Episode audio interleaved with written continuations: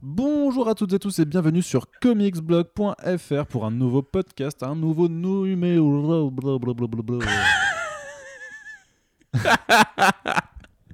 Je crois qu'on va faire un, un- un- un bêtisier de Ah, Au pire, c'est euh. tu balances en mode genre. Alors, news 1 Je fais pas d'intro.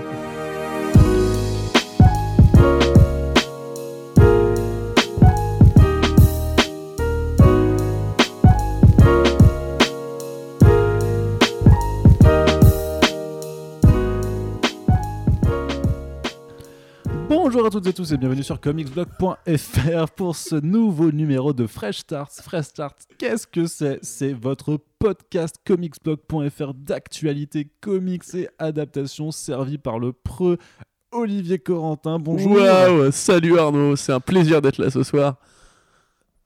T'as un petit peu grésillé dans mes oreilles, mais j'ai ajusté le volume de ton micro pour que nos auditeurs ne soient pas fâchés avec nous. Et je suis évidemment Arnaud Kikou, votre humble rédacteur en chef préféré, puisque bien sûr, c'est le seul rédacteur en chef sur le site. C'est un honneur Arnaud. Donc vous n'avez pas trop le choix euh, que je sois votre préféré. Alors, euh, qu'est-ce qui nous amène aujourd'hui, Corentin? On recommence? On va pas recommencer, on est super bien parti, c'est super top, c'est super fraîche, c'est le fresh. Écoute, c'est- super bien, j'ai c'est- envie de dire. Voilà, c'est Ah. l'actualité comics, on aime ça, des comics, qu'est-ce que c'est? C'est de la bande dessinée américaine, tu te torches avec après, mais c'est pas grave, les super-héros, ça nous fait kiffer, top départ, on aborde tout de suite les news comics. Il était bien ton café, hein Ouais.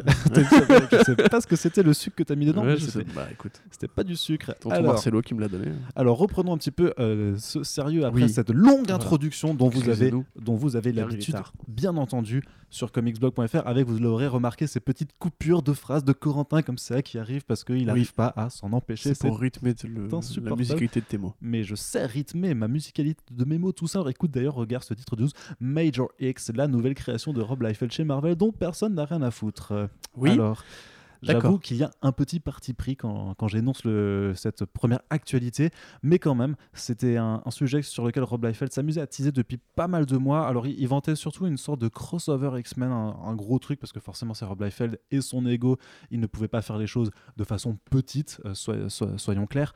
Et donc, il a dévoilé ce que c'était. Il s'agit donc d'une mini-série qui va permettre de, à Rob Liefeld en fait, de remettre en avant une création qui n'avait pas, qui n'avait pas vu le jour euh, au courant des années 90. On se demande bien pourquoi. Ça s'appelle, pardon, je suis taquin avec Monsieur Liefeld. Ça s'appelle Major X. Et c'est un personnage avec un casque où il a un X sur la Oui. tête et, et il a des gros flingues et il a l'air super badass. Et c'est vraiment un- une sorte de copier-coller euh, craché des, euh, bah, un peu de tous les personnages des années 90 euh, tels qu'on en voyait beaucoup à cette époque-là, avec des gros muscles, dont des biceps carrés. C'est euh, assez incroyable de, de voir ces dessins sur les couvertures qui nous ont été présentées. Mais euh, le principe est plutôt intéressant, on va dire, parce que en fait, Major X, c'est un personnage qui évolue dans un plan de, de réalité parallèle qui s'appelle l'existence, avec un X, tu vois. Parce que X-Men, voilà, c'est. On, Ouais. on est malin chez, Ouais. on est, on est malin chez Marvel et qui a, est donc, en fait, thématique. hein. un univers alternatif dans lequel en fait tout le monde est des mutants. Donc en fait c'est l'inverse de, de, de la réalité actuelle, c'est que tout le monde est mutant, donc euh, tous- tous les mutants vivent en harmonie, il n'y a pas trop de problèmes. C'est pour ça que le héros a des flingues d'ailleurs. Voilà. C'est- bah, L'harmonie, non, non. des flingues. Le problème, le problème, c'est que ce, ce- cette existence a disparu, a été détruit, et justement Major X se retrouve dans la continuité euh, normale, euh, la continuité de Marvel actuelle, justement pour essayer de rétablir ce monde qu'il a perdu. Et je pense par rapport à notamment à l'event Age, The Age of X-Man et toutes les mini-séries qui en découlent, que à mon avis cette intrigue de Major X doit être un petit peu liée, puisque me semble que le principe, euh, j'ai pas encore tout rattrapé, mais de Age of X-Man, c'est aussi un peu euh, une sorte de cette réalité justement alternative avec des mutants partout. Voilà, maintenant que j'ai fait à peu près le topo global et que j'ai expliqué ce que c'était, Corentin, qu'est-ce que tu en penses? Est-ce que, comme moi, tu trouves que euh, on n'avait pas forcément besoin de ce projet-là dans les mois à venir chez Marvel? Non, pas forcément. euh, effectivement. Bah, écoute, il y a des fans de Rob Liefeld. Je sais que c'est bizarre, mais euh, voilà, il y en a. C'est co- encore une fois, comme c'est comme ces conspirationnistes qui pensent que l'Australie n'existe pas et que c'est un mensonge du gouvernement pour vendre des tickets d'a- d'avion plus chers. Le fait est que voilà, il y a des gens qui aiment bien ce, ce style étrange. Euh, on a écrit un papier sur le site d'ailleurs si vous voulez vous documenter un Une peu sur le pourquoi de Rob Liefeld euh, qui n'a pas pu faire ce personnage-là à l'époque. il était un peu euh, occupé à se faire virer d'Image Comics et à plagier tous les personnages de Marvel et DC pour se faire des millions aujourd'hui. Millions qu'il a refusé puisqu'il a refusé son contrat avec Netflix tout récemment. Comme quoi ce monsieur est encore un grand businessman qui n'arrive pas à vendre des personnages tout pourris pour la somme de quelques millions c'est un petit peu allé vite en besogne, puisqu'on ne sait pas non plus qu'est-ce qui s'est passé. En tout cas, les négociations n'ont pas abouti. Peut-être que simplement Rob Liefeld voulait plus de pognon. Oui, je pense que c'était ça. je pense clairement que c'était ça. Mais euh, du coup, ouais, enfin Rob Liefeld, moi, il, il, met sympathique, tu vois, il a un petit côté. Euh... quand même un peu vindicatif hein, sur ses qualités d'artiste en tout cas. Ah, je, je, déteste son trait, ça. C'est euh, pas ça, ça, ça, reste ton appréciation personnelle Bien sûr. Ou tu penses Bien sûr. Non, non, non, que c'est qu'il faut utiliser le, le, présent, le présent de vérité générale en disant Rob Liefeld est un mauvais artiste? Non, bah, bah c'est tout à fait subjectif. Ce que, les Français qui, veulent savoir. Qui peut dire ce qu'est un mauvais artiste euh Ah, moi je sais. Ah, vas-y, dis-nous. Ah, moi je suis un très mauvais artiste. Oui, ah, oui tout à fait. non, c'est vrai. C'est vraiment pas le Instagram de Arnaud, il a fait le Inktober, c'était très euh, surprenant. c'est le mot. Non, non, mais tu vois que je te dis, il y a des gens qui sont fans. effectivement, y a, à une époque, son style représentait un petit peu la une espèce de... Enfin, c'était dans l'air du temps, tu vois. C'était les héros musculeux, les femmes en bikini, 13, années 80, Schwarzenegger d'un côté et Pamela Anderson de l'autre, quoi. Enfin, toute l'école années 90, c'est très. Enfin, c'est difficile, si tu veux, d'avoir un avis là-dessus. Moi, personnellement, c'est au-delà de ça, les qualités de scénariste euh, que je trouve absolument euh, piètres. Euh, et le fait est que c'est un monsieur qui a assez mal vieilli, puisque son style s'est quand même simplifié d'année en année pour arriver à une sorte de bouillie de ce qu'il était déjà à l'époque. Où autant à l'époque, on peut trouver des volumes, des numéros qui étaient relativement agréables à regarder. Là, je trouve vraiment que les couvertures, c'est pas possible. Euh, surtout, la deuxième, tu en as une avec une sorte d'assemblage de, donc de, de, Major X, de Wolverine et de, je sais plus, de Deadpool, c'est ou je sais plus quel autre personnage. Ouais, non, c'est euh, Cable. Euh, de Cable, oui, pardon, de Cable. Mais quel enfer. Enfin déjà de toute façon on dirait c'est trois sketchs tu sais qu'il a qu'il a juste mais grave. mais c'est collé les uns à côté de l'autre. C'est pas t'as pas de mise en scène t'as pas de composition. C'est juste trois personnages que tu dessines avec un gros moule beat pour Wolverine. Ouais. C'est sûrement et, et ces fameux biceps carrés enfin tu sais il a une pose trop bizarre la pose comme ça. Mais personne se tient comme ça dans la vraie vie surtout quand tu tiens des flingues tu vois. Quand tu tiens des flingues tu vois tu fais plutôt enfin bon c'était pas très radiophonique mais voilà bref. En résumé Corentin était en train de gestuelles pour montrer comment on fait des vraies poses les gars euh, soyez prêts mais du coup, non, enfin, même, tu vois, tout le concept euh, de mettre des X partout, je sais pas, j'ai l'impression d'être un peu dans, dans South Park, genre Mark Lore, tu vois, tout le monde s'appelle Mark Lore, euh, sur la planète Mark Lore, de Mark Lore, tu vois. Ouais. T'es là, là, genre, le mec s'appelle X-Man, il a un X sur le casque, il vient de le X. Major X. Voilà, de Major X, pardon, oui. De l'univers X, de, de l'existence, t'es là, ouais, enfin tu vois ce que je veux dire quand je parle d'un scénariste un peu, euh, un peu fatigué c'est on dirait un enfant quoi comme, dit pour, par rapport à l'existence à, tout ce principe moi je, je, je, je, je pense le, que le principe n'est pas dégueu hein, bien sûr non, non mais je pense que le, le, nom même c'est enfin c'est lié vraiment à tout ce qu'est en train de faire Marvel sur le X-Men là sur ce printemps puisque ça arrive en plein printemps aussi donc je pense que c'est un petit peu lié. Mm. donc je dirais pas que le, nom un peu débile euh, soit forcément que du ressort de Liefeld pour le coup. Oui non c'est sûr que juste une, gestion un petit peu débile de l'éditorial des mutants euh, mais t'as une autre hein, série je sais plus que s'appelle les les existe pas quoi enfin les ex extrémistes extrémistes merci mais super exactement. Les extrémistes x trémistes voilà, enfin, je sais pas trop qui édite euh, les, les, séries. Euh, enfin, quel est l'éditeur C'est qui Jordan, a, c'est Jordan D. White qui fait. Bah voilà, monsieur, si vous nous écoutez, je sais pas, lisez des, des meilleurs livres que Pipoudou. Enfin, que. Pipoudou. Enfin, mais pensez on vient chercher, c'est un nom de livre pour enfants et Pipoudou m'est venu en tête. Je suis très fatigué. Du coup, non, bah. Alors, petit conseil à nos amis auditeurs ne, ne, ne lisez pas Pipoudou. enfin, voilà, ne, enfin, ne faites pas découvrir Pipoudou à vos enfants. Mais si, au contraire. Euh, ça vous évitera d'avoir abordé la question de comment naissent les enfants. Mais euh, non, voilà, enfin bref, je sais pas quoi dire là-dessus. Tu vois, enfin, pour moi, Rob Liefeld, c'est vraiment une sorte d'anomalie, l'histoire des comics. Je sais que t'avais une vanne à faire, mais laisse-moi juste terminer. euh, c'est vraiment une, une sorte d'anomalie. Le mec a jamais vraiment été ultra talentueux, même à l'époque, c'était pas le dessinateur le plus talentueux de son époque. Il y avait des mecs dans le style des années 90 qui faisaient les choses mieux que lui. West Portacio, par exemple. Ouais, West Port, oui, bien sûr. Silvestri. oui, Valentino, oui. Jimmy Valentino, pardon. Ouais, Silvestri, ou même, enfin, Jim Lee, hein, Jim Lee oui, simplement, tu vois. C'est un, peu le, un peu le meilleur des années 90, euh, ces, ces gens-là. Lui, il a collé un peu au wagon, et quelque part, il a été poussé à la porte du wagon pour de bonnes raisons, je pense. Après, il a eu l'intelligence entouré d'Alan Moore pour d'autres séries qui ont marqué l'histoire des comics, mais actuellement, moi, je le vois un peu ouais, comme une, un, un, un, gentil benet, tu vois. Enfin, il a, il a pas besoin de notre validation. Il est millionnaire. Les films Deadpool ont très bien marché, mais c'est vrai que pour moi, en fait, j'ai jamais compris le côté. Tu ne vas pas euh, ruiner sa carrière en disant qu'il n'est pas, pas, bon. Hein. J'ai jamais compris, si tu veux, l'intérêt en fait de toujours ramener Rob Liefeld en mode regardez, nostalgie, c'est un des darons du game. Non, enfin, il n'a de daron que les ventes de X-Force 1 et le fait d'avoir créé Deadpool. Le reste de son parcours, enfin, j'ai pas l'impression que ça ait vraiment plus à grand monde. je pense qu'il part fait quand même partie effectivement de ces artistes qui ont su marquer, qui ont, qui ont marqué une époque, Ouais, euh, ouais, qui ont ouais, marqué du coup à beaucoup de lecteurs qui ont découvert en fait les, les comics avec, avec les Liefeld, les Jimmy tout ça, et que intrinsèquement en fait, maintenant que ces lecteurs ne meurent pas, il y aura toujours en fait, euh, vu que ça reste encore des lecteurs qui lisent et qui consomment du coup, bah, il y aura encore cette volonté de l'éditeur, de la partie éditoriale qui pense à faire du pognon, à vouloir ramener tous ces grands noms de l'époque un peu nostalgique euh, de ce lecteur. Ouais, mais ça, c'est pareil. Enfin, je pense que ça a une durée de vie limitée au bout Oui, d'un bah, moment. Bien Et sûr qu'il y aura des hein. Juste aussi pour me corriger, euh, je n'ai rien contre la personne, Rob Liefeld, sur Twitter. C'est un garçon qui est tout à fait adorable et passionné, même s'il balance beaucoup trop de trucs qu'il devrait pas balancer, je pense. Mais quand il, quand il parle de Deadpool, le film, il a vraiment un côté papa poule qui, qui est fier de sa création et tout. C'est juste que voilà, quand on voit les couvertures, je vois pas où est l'événement en fait. Tu vois, c'est comme quand, Ah oui. à la limite, tu vois, quand Frank Miller revient et fait de la merde, t'as envie de dire ouais, mais c'est Frank Miller, tu vois, tu peux pas trop euh, comparer. Mm. D'ailleurs, ne comparons pas. Et euh, passons, j'ai envie de dire. euh, Oui. D'ailleurs, je, je, je me permets de rappeler juste que West Portatio d'ailleurs sera aussi un peu sur Major X avec Eh euh, bah, bah, c'est formidable, ça. Donc ça c'est déjà un Oh, petit bah, on va lire. Bah, ouais, bah, faudra aller jeter un œil quand même, tu vois. Je, je- je t'a- je t'avoue qu'on risque pas d'y passer non plus plus de plus trop de temps. Mais je voulais d'ailleurs juste te dire que Pipoudou Dis-moi. n'aborde absolument pas la question de comment faire des enfants. hein. Et moi, je voulais te dire, Voilà. pour nos, nos éditeurs passionnés de tes imitations merveilleuses de Gros Costaud, que à Angoulême, oui, Arnaud a rencontré Yves Balak, créateur de Pipoudou, et il lui a imité euh, Gros Costaud en direct. C'est vrai. Ce à quoi Balak a répondu par une imitation de Gros Costaud, et de concert, ils ont, euh, devant une bonne bière, Voilà. fait une imitation de Gros Costaud qui était savoureuse. Oui. Et Balak a validé l'imitation de a- Arnaud Kikou. Nous avons donc une vedette avec nous ce soir. Voilà, nous, nous avons échangé un dialogue de gros voilà.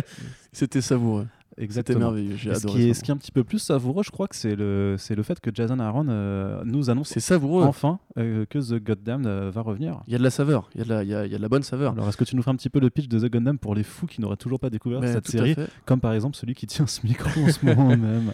Ah, mais t'as du rattrapage à faire. Ah bah toujours. Mais ouais, bah écoute, c'est vraiment pas compliqué. Euh, The Goddamned, c'est la Bible si elle avait été écrite par le mec qui a créé Conan. Tu vois, si Robert E. Howard avait écrit la Bible, il aurait fait The Goddamned. C'est-à-dire que c'est. euh, je vais développer ensuite, mais en gros, le principe, c'est que c'est une série euh, fleuve, en tout cas qui s'annonce comme une série fleuve, un peu à la Criminal, c'est-à-dire une série où il y aura une nomenclature générale et un monde commun, qui sera donc le monde de la jeunesse pré-déluge. Peut-être après le déluge, parce que c'est quand, même assez- quand même assez serré comme concept, le- la jeunesse pré-déluge. Ouais. Où en gros, euh, on sait que dans la Bible, Dieu s'est énervé contre les hommes qui commettaient des atrocités et du coup a décidé de les massacrer avec le déluge. Bah, L'idée de Jason Aaron, c'est de se dire, mais ça qu'est-ce que, qu'est-ce que pouvaient être ces atrocités? Et le premier volume de The Goddamned, en fait, raconte euh, l'histoire de Caïn, donc le premier inventeur, l'inventeur du meurtre, en fait. Caïn. Caïn, oui. Euh, ouais, Moi, j'ai toujours dit je Caïn. dit Caïn au catéchisme, mais... D'accord. Enfin, je sais pas, faudrait probablement... D'ailleurs, euh, d'ailleurs, interlude, t'as fait, t'as fait ta première communion? Euh, Non, je suis complètement athée. Ah. Du début, je, je ne suis pas baptisé, j'irai en enfer avec les païens. Non, t'iras pas en enfer, t'iras dans les euh, limbes. Les limbes Ah, les limbes, on Avec- ira dans les limbes. Avec plein de petits bébés morts-nés. Oui, bah, sûrement mes futurs enfants aussi, parce que je ne compte pas baptiser mes enfants. Ouais, mais faut. Euh, oui, Ouais, pardon. non. faut que je fasse des enfants avant, c'est ça que Non, non, c'est pas ça. C'est bon. arriver, là. c'est dur, hein. J'ai rien dit. Bref, euh, pas, je suis sûr que les gens sont passionnés par ce qui se passe. Oui. Mais du coup, ouais, donc le premier volume parlait de, de Cain, de Cain, qui, euh, Qui est assassine son frère par, Abel. euh, voilà, qui a tué son frère Abel suite, voilà, bon, pour ceux qui ne connaissent, qui ne connaissent pas du tout, euh, euh, Adam et Ève ont eu deux enfants après avoir été bannis de Jardin d'Éden. Abel- et Cain, les deux ont tenté de plaire à Dieu en faisant un sacrifice.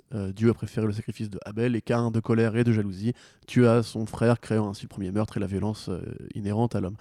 Ce à quoi, dans les comics, euh, Dieu a puni Cain en le frappant de l'immortalité. C'est-à-dire qu'en gros, il ne peut plus, il ne peut plus mourir, en fait, simplement, et du coup, il est condamné à errer sur cette terre. Désolé, puisqu'on parle vraiment d'un monde préhistorique où les humains sont encore très peu formés, ils sont assez monstrueux, ils sont encore assez bestiaux. Il y a des tribus qui se créent comme dans Conan. Vas-y. Et surtout, il n'y a pas Netflix. Il n'y a pas Netflix. C'est dur. Oh là là, dis donc.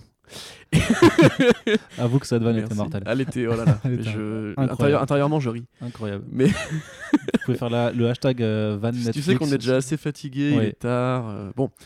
Et donc du coup, voilà, le premier volume en gros racontait comment euh, Cain allait rencontrer Moïse, euh, qui euh, était une sorte d'illuminé, de, un peu de gourou illuminé qui voulait convertir une sorte de religion un peu castratrice, très patriarcale, très violente euh, pour construire son arche. Et en fait, comme beaucoup de, de séries de Jason Aaron, le propos était sur la violence inhérente à l'homme, comme dans Scalp, comme dans Seven Bastards, Voilà. euh, et même comme quelque part dans Marvel Legacy, puisque c'est pas la première fois que, que euh, Jason Aaron s'intéresse, on va dire, à l'origine du monde. C'est un de ses, un de ses tropes très communs. Il aime bien revenir effectivement Ouais. à, Ouais, ouais. à une époque antédiluvienne. Exactement, comme dans Thor God of God of Thunder aussi et tout. Mm. Euh, du coup, là, on va dire que il a fini ce tome-là. C'est une très bonne première histoire avec R.M. Guerra, donc de Scalp au dessin. C'était vraiment magnifique.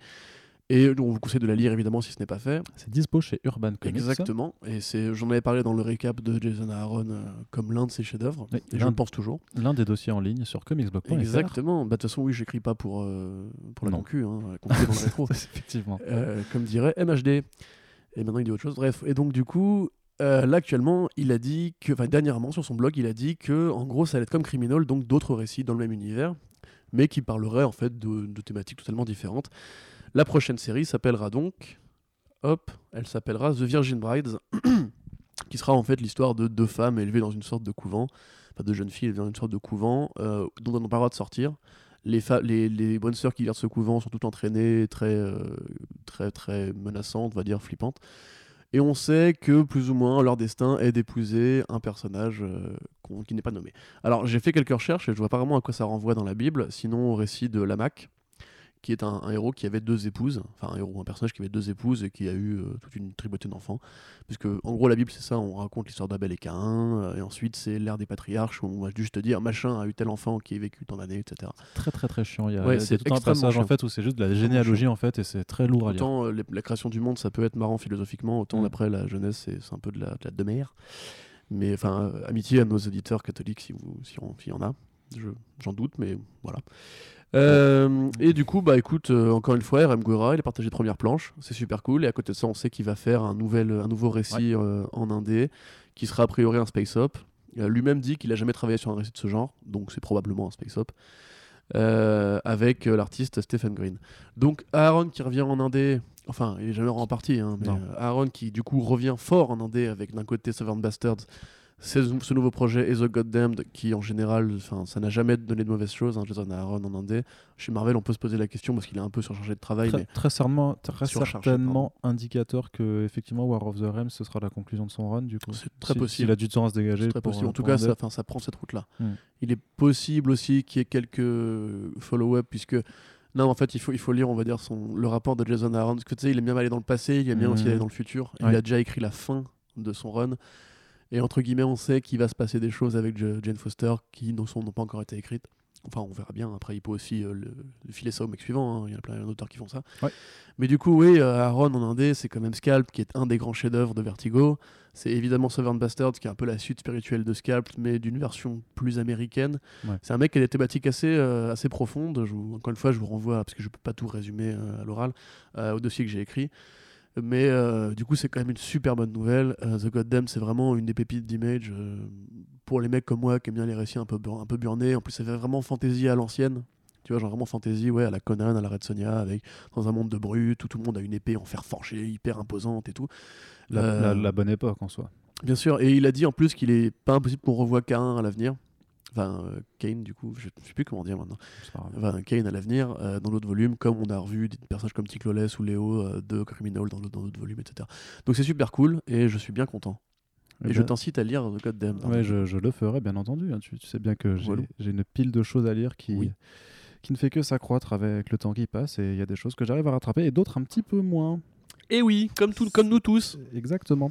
Et du coup, on passe à la suite avec une news un petit peu moins réjouissante, euh, puisque DC restructure, fait de grosses restructu- restructurations internes euh, depuis peu. Mais qu'est-ce qui se passe, Arnaud? Grosso modo, bah, ils virent des gens. Mais non. Ah, Quoi? bah, Ah bah, Mais je croyais qu'il y avait un boom économique depuis Donald Trump. Qu'est-ce qui se passe? Euh, Oh peut-être, euh, mais certainement pas du côté des comics. Flûte Eh bien, Alors, raconte grosso modo, pour vous faire le point, les choses ne vont pas si bien chez DC cette Ah dernière là année, là on va dire. Alors pourquoi Il y a différentes raisons, je pense. Enfin, je pense qu'il y a des raisons éditoriales, effectivement, mais surtout un management qui était un petit peu difficile euh, ces, derniers temps. Alors, grosso modo, il y a quand même, le, pour moi, le point le plus majeur, c'est que Diane Nelson, leur présidente, est partie et que euh, il n'y a pas eu, si tu veux, il y a Pam Lifford qui a été recrutée pour, la remplacer, mais pour l'instant, en termes de gestion éditoriale, t'as pas l'impression que ça ait donné de grandes choses, mais surtout qu'en fait, DC, euh, DC a quand même essuyé une sorte de revers avec son DC Black Label, qui était quand même l'annonce très forte de, l'année dernière et qui est toujours d'ailleurs porteuse, en tout cas dans les projets qui ont été annoncés, porteuse donc de, de grands espoirs. Mais euh, rappelez-vous quand c'était annoncé, on devait avoir un Superman Year One de Frank Miller et John Romita Jr. qui devait démarrer en août 2018, qui a été ensuite décalé en novembre 2018 et dont on n'a toujours pas vu une seule putain de trace. Euh, tous les nombreux projets qui ont été annoncés, on n'en a jamais plus entendu parler non plus. Le- Il y avait The Other History of the DC Universe de John Ridley qui avait l'air hyper bien Qui avait l'air mortel. qui se propose donc de retracer l'histoire de l'univers d'ici, mais du point de vue des personnages qui appartiennent à des minorités euh, ethniques, socioculturelles, tout ça. Euh, ça devait sortir en janvier, ça a été décalé à plus tard sans aucune précision, euh, donc euh, on a deux doigts de dire que c'était annulé. Au final, on s'est retrouvé avec deux numéros de Batman Damned, dont un qui a fait une sorte de pseudo-scandale à cause d'une affaire de Batchibre, et dont deuxième numéro a pas fait scandale autant que pareil, mais qui a quand même soulevé pas mal de questions sur un peu les, les pulsions de Brian Azzarello sur, euh, pour la scène de conclusion qui est quand même très bizarre. Il faudra voir en fait comment ça se conclut dans, le troisième numéro. Enfin bref, il y avait des échos que Bleeding Cool rapportait notamment que Pam Ford n'était pas du tout contente justement de la gestion de DC Black Label et par rapport à quand même l'image, si tu veux, que DC historique a par rapport à ses personnages et par rapport au fait que tu peux pas te permettre de faire des trucs trop adultes même quand tu sors un label qui est pourtant estampillé adulte. Ce dont on laissera à chacun la juste appréciation. Ici on dira que c'est un peu des conneries quand même qu'il fallait assumer le délire jusqu'au bout. Je pense qu'en outre, euh, ben, de toute façon, en termes de ventes, malgré tout, euh, DC reste deuxième et que euh, même s'ils ont des ventes euh, qui peuvent être satisfaisantes, j'imagine que ça, pose, ça leur pose des soucis de, qu'il y a un manque à gagner. Que entre euh, Geoff Jones, qui est quand même un peu mis sur le côté, et d'ailleurs dont beaucoup de ses projets peinent à voir le jour ou prennent énormément de retard, entre Zack Snyder qui fait ce qu'il veut sur Justice League et qui monte ses events à, à la truelle, Scott. et Scott Snyder, je dis Je dis je J'ai entendu Zach, excuse-moi. Ah, pardon, non, j'ai dit Scott. peut-être dit Zach, Scott. Je crois que j'ai peut-être juste dit Snyder. Continue. Et de- en même temps, Tom King, qui, a, qui, qui, qui, est, qui chapeaute l'event Heroes in Crisis, qui a quand même aussi beaucoup de ramifications importantes, et Bendis qui fait Wonder Comics, qui, euh, qui, qui change la donne sur Superman. ça. Bref, il y a quand même. Si tu veux, il y, a- des bons titres qui sortent, mais il y a une manque de cohésion d'ensemble euh, global, clairement, qui, qui se laisse percevoir. Et il y a beaucoup de titres aussi, surtout, qui euh, ne, profitent plus, si tu veux, de cet élan Rebirth qu'il y avait il y a deux ans, et qui, qui vivotent, qui vivent, et qui doivent certainement intéresser quelques lecteurs. Mais franchement, moi, j'essaye encore de suivre une majorité de, choses, de voir un peu ce qui se passe. Il y a beaucoup de titres maintenant qui en fait qui sont là pour exister, mais qui, n'apportent pas grand-chose. Cela dit, bien entendu, c'est le cas pour euh, Marvel aussi, c'est le cas pour euh, énormément d'éditeurs qui sortent des titres qui ne sont pas forcément euh, les choses aimées passer. Bref, en tout cas, je pense que DC a clairement des, choses à remettre en ordre et surtout, je pense une, sorte de, cohérence d'ensemble parce que moi, je veux bien que tes titres n'aient pas à se répondre les uns les autres et que tout, tout peut évoluer séparément, mais il faut quand même que tu aies l'impression d'évoluer dans un univers. Et ça, pour l'instant, c'est pas vraiment ce que tu as. Mais, euh, Corentin, euh, d'autres lignes de la tête, mais je veux dire que si tu veux faire que des titres pas euh, qui, qui se séparent, en fait, euh, ça sert à rien d'être d'essayer d'avoir un univers partagé, tu vois, tu vois ce que je veux dire et, et moi, je, je trouve Oui. que c'est que l'impression d'ensemble qu'on avait au début de Rebirth, clairement, elle, elle- elle s'est euh, Érodée. érodée. Voilà, Ouais. merci. Et, et je pense que c'est peut-être pour ça qu'il y a des choses à revoir. Le problème, à mon avis, c'est que les personnes qui ont été du coup virées, puisqu'en fait, on- quand on parle de restructuration, c'est qu'il y a eu des licenciements. Du de combien du coup? Alors, c'est. euh, 10% de leur effectif? alors 10% de leur effectif, non, les 10% en fait c'est euh, c'est sur leur gamme DC Collectibles en fait qui a été Ah, là il y a une restructuration par contre sur, sur chez eux c'est 7% donc c'est 3 personnes grosso modo Ouais. et par contre il y en a d'autres qui sont entendus après mais parmi ces personnes là il y, y avait le directeur artistique de, de l'ensemble qui est Marc Chiarello qui est quand même une personne les plus euh, respectées de, de cette industrie et qui en termes de, bah, de direction artistique avait absolument rien à prouver 26 ans hein, de carrière. Ouais, chez 20 DC. Ouais, il les remercie un peu de façon euh, hyper sauvage. Enfin, Ouais. en tout cas, c'est vraiment l'impression que ça donne de ce côté-là. Et euh, effectivement, c'est beaucoup, beaucoup, beaucoup de personnes euh, de l'industrie des comics ont dit, mais les gars, enfin, c'est le mec qui a qui a, mené des initiatives comme Batman Black and White, par exemple, tu vois, qui a fait énormément de choses pour, euh, pour la boîte et de le voir en fait partir comme ça, alors qu'a priori, c'est pas lui le problème, tu vois, dans la gestion éditoriale de DC de ces dernières années. Ah, J'ai envie de dire que Dan Didio et Jim Lee, les deux ensemble, je suis pas sûr que ce soit eux qui fassent le meilleur boulot d'un point de vue éditorial.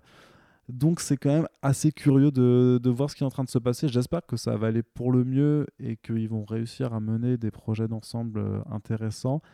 Mais c'est dommage en tout cas, deux ans après le Rebirth, qui était quand même euh, qui a été très bien accueilli et parce qu'il était quand même globalement euh, plutôt qualitatif, c'est quand même dommage de, voir l'éditeur se prendre de nouveau les pieds dans le tapis, alors qu'en face, on peut quand même dire que Marvel avec Fresh Start, non mais alors là, il y a euh, Corentin qui a soupiré. Je vous fais aussi le commentaire audio de, de ce qui se passe. as- Privacy. Il, il- il soupire, mais, mais il- je pense qu'ils réussissent mieux quand même dans, dans leur ensemble, tu vois.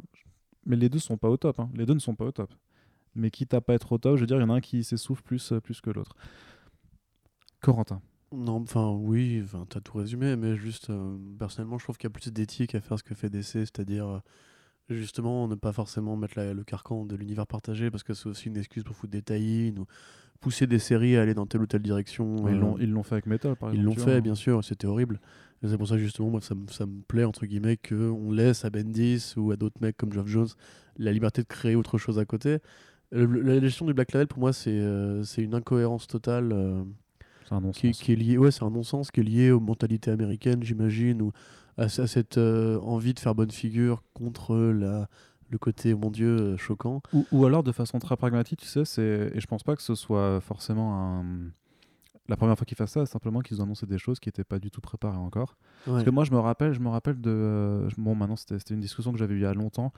euh, qu'on m'avait rapporté en fait de Klaus Johnson en fait qui disait euh, quand, euh, quand ils avaient annoncé Dark Knight 3 il y avait rien de dessiné en fait ils, ils avaient rien dessiné c'est pour ça que ça a pris tellement de retard après c'est parce que quand ils l'ont annoncé ils, ils avaient rien qui était fait.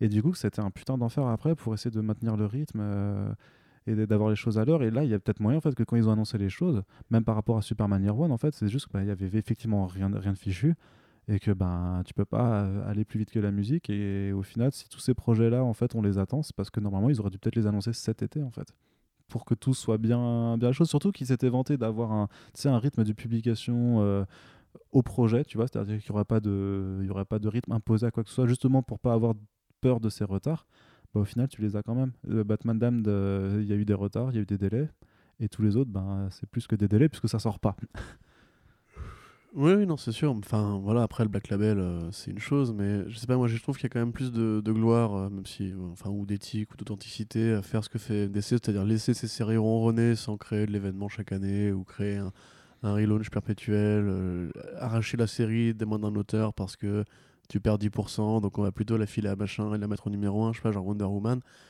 Ils avaient toutes les raisons du monde de, les, de remettre ça au numéro 1 quand. euh, vrai qu'ils l'ont pas fait quand Ruka s'est barré ou quand euh, Jay Will Wilson est arrivé pour faire du, de l'événementiel. Pareil pour Aquaman. Ils le font pas, ils, ils font pas non plus 150 000 variantes, tu vois. Je- la stratégie de Cebulski, de Cebulski, pour moi, c'est pas compliqué, elle est à vomir. Euh, c'est vraiment de la fuite en avant, de multiplier les titres, de multiplier les variantes pour essayer de truquer avec les chiffres. Et je pense vraiment qu'il y a. Euh, tu vois, on dit que DC gère moins bien, mais peut-être que DC, justement, en fait, gère comme un éditeur devrait euh, gérer. C'est un gros, ils essuient des pertes et de la baisse d'intérêt des lecteurs dans le temps, ce qui est un mécanisme normal de, tout- de toutes les industries de suivi comme celle-ci, comme dans les séries télé. Alors que Marvel essaye, si tu veux, de, de faire croire à, à une courbe de croissance exponentielle perma- de même permanente Bah en euh, chaque année euh, essayant de- en essayant chaque année si tu veux de faire gonfler les chiffres de la mauvaise manière notamment en montant les prix et en justifiant ça par des numéros étendus en faisant des séries hebdomadaires en faisant le fameux truc qu'ils ont fait avec les X-Men enfin les Uncanny X-Men l'année dernière tu vois où en faisant 40 000 variantes des mois thématiques de variantes toujours de la variante de la variante de la variante à un moment donné, tu vois, j'ai envie de dire oui, DC gère mal et ils ont très mal géré ce. Enfin, pour moi, mettre des gens au chômage, bon, en l'occurrence, effectivement, c'est pas.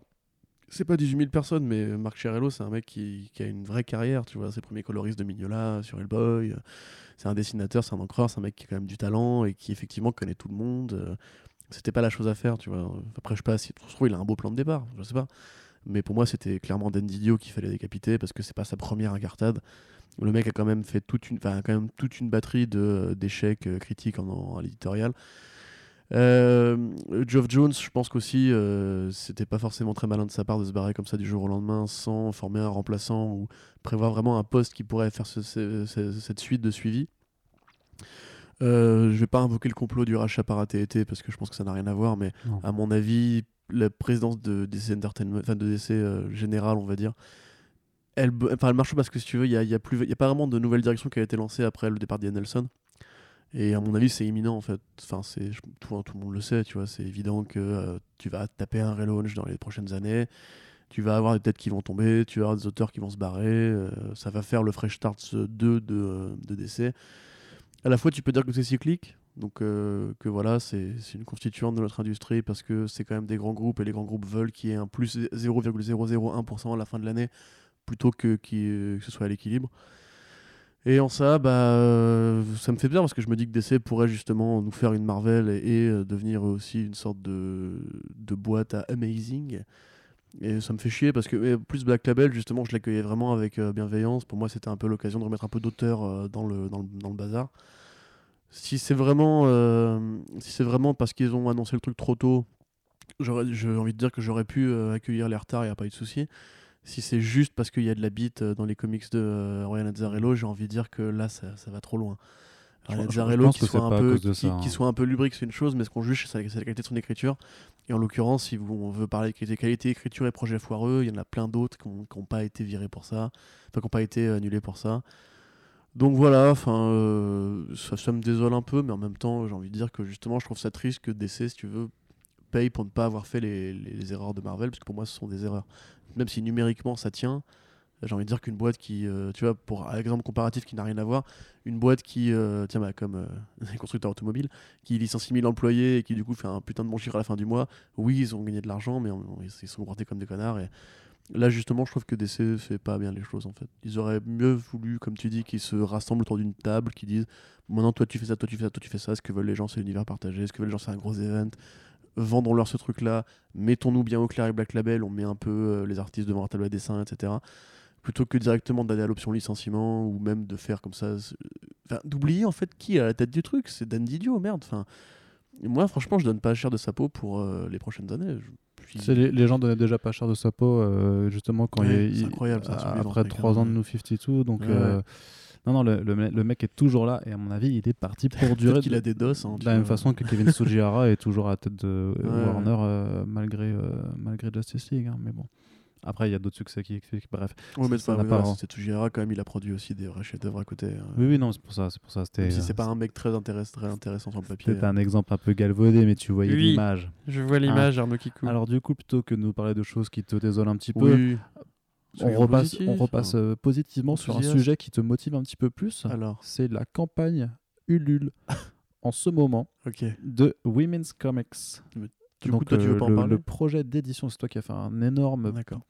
Très bien. Donc euh, le projet d'édition française de Women's Comics par euh, Comics Initiative, donc l'éditeur qui a l'initiative de, sans jeu de mots, de Kirby and Me, l'énorme anthologie en hommage à- à- au centenaire de Jack Kirby, qui était incroyable, qui a aussi réédité d'anciens de ses travaux comme le Young Romance, qui a fait l'artbook de Laurent Leffer qui s'appelle Atelier Workshop, qui est aussi euh, un objet de très belle qualité et donc là qui présente euh, son l'un de ses nouveaux projets de cette année puisqu'il se lance vraiment dans l'édition à la fois de, de comics de patrimoine donc comme euh, d'autres œuvres de Jack Kirby mais également sur Women's Comics dont, on- dont Corentin va, va vous parler tout de suite mais également d'autres œuvres originales comme Namta un projet qu'on vous invite à suivre d'ailleurs sur notre site copain euh, 9e art notre, notre le petit frère Notre, site copain. copain ouais mais enfin du Ouais. même réseau je sais pas je, je savais pas comment Non, l'appeler c'est euh, notre petit frère, c'est pas mal. le petit frère donc, du coup. euh, la petite sœur de, de de, de- de Comics Dog, euh, comme sans- les cheveux de Coïncidence Oui. non tout était tout était prévu depuis Tout le était départ prévu, voilà. Voilà, donc il y a aussi le prochain tome de Foxboy justement de Monsieur Lefebvre et donc ce Women's Comics dont on va revenir dessus.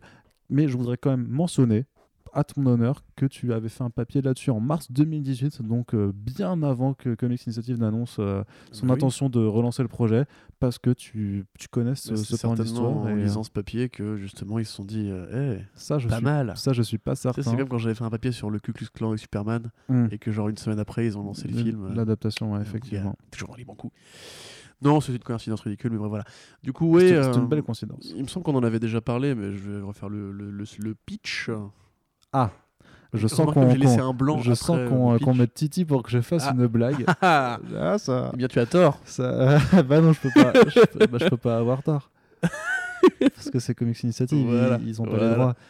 Quand c'est pas l'un, c'est l'autre. Voilà. Du coup, oui, alors Women's Comics, euh, bon, pour, la, pour la faire très vite, à une époque, on va dire, dans les années 60-70, c'est monté un projet, euh, enfin un mouvement assez général des auteurs de l'industrie pour quitter un peu la sphère des BD de super-héros pour enfants et monter ce qu'on a appelé entre nous, euh, entre sphères spécialisées, les comics indépendants.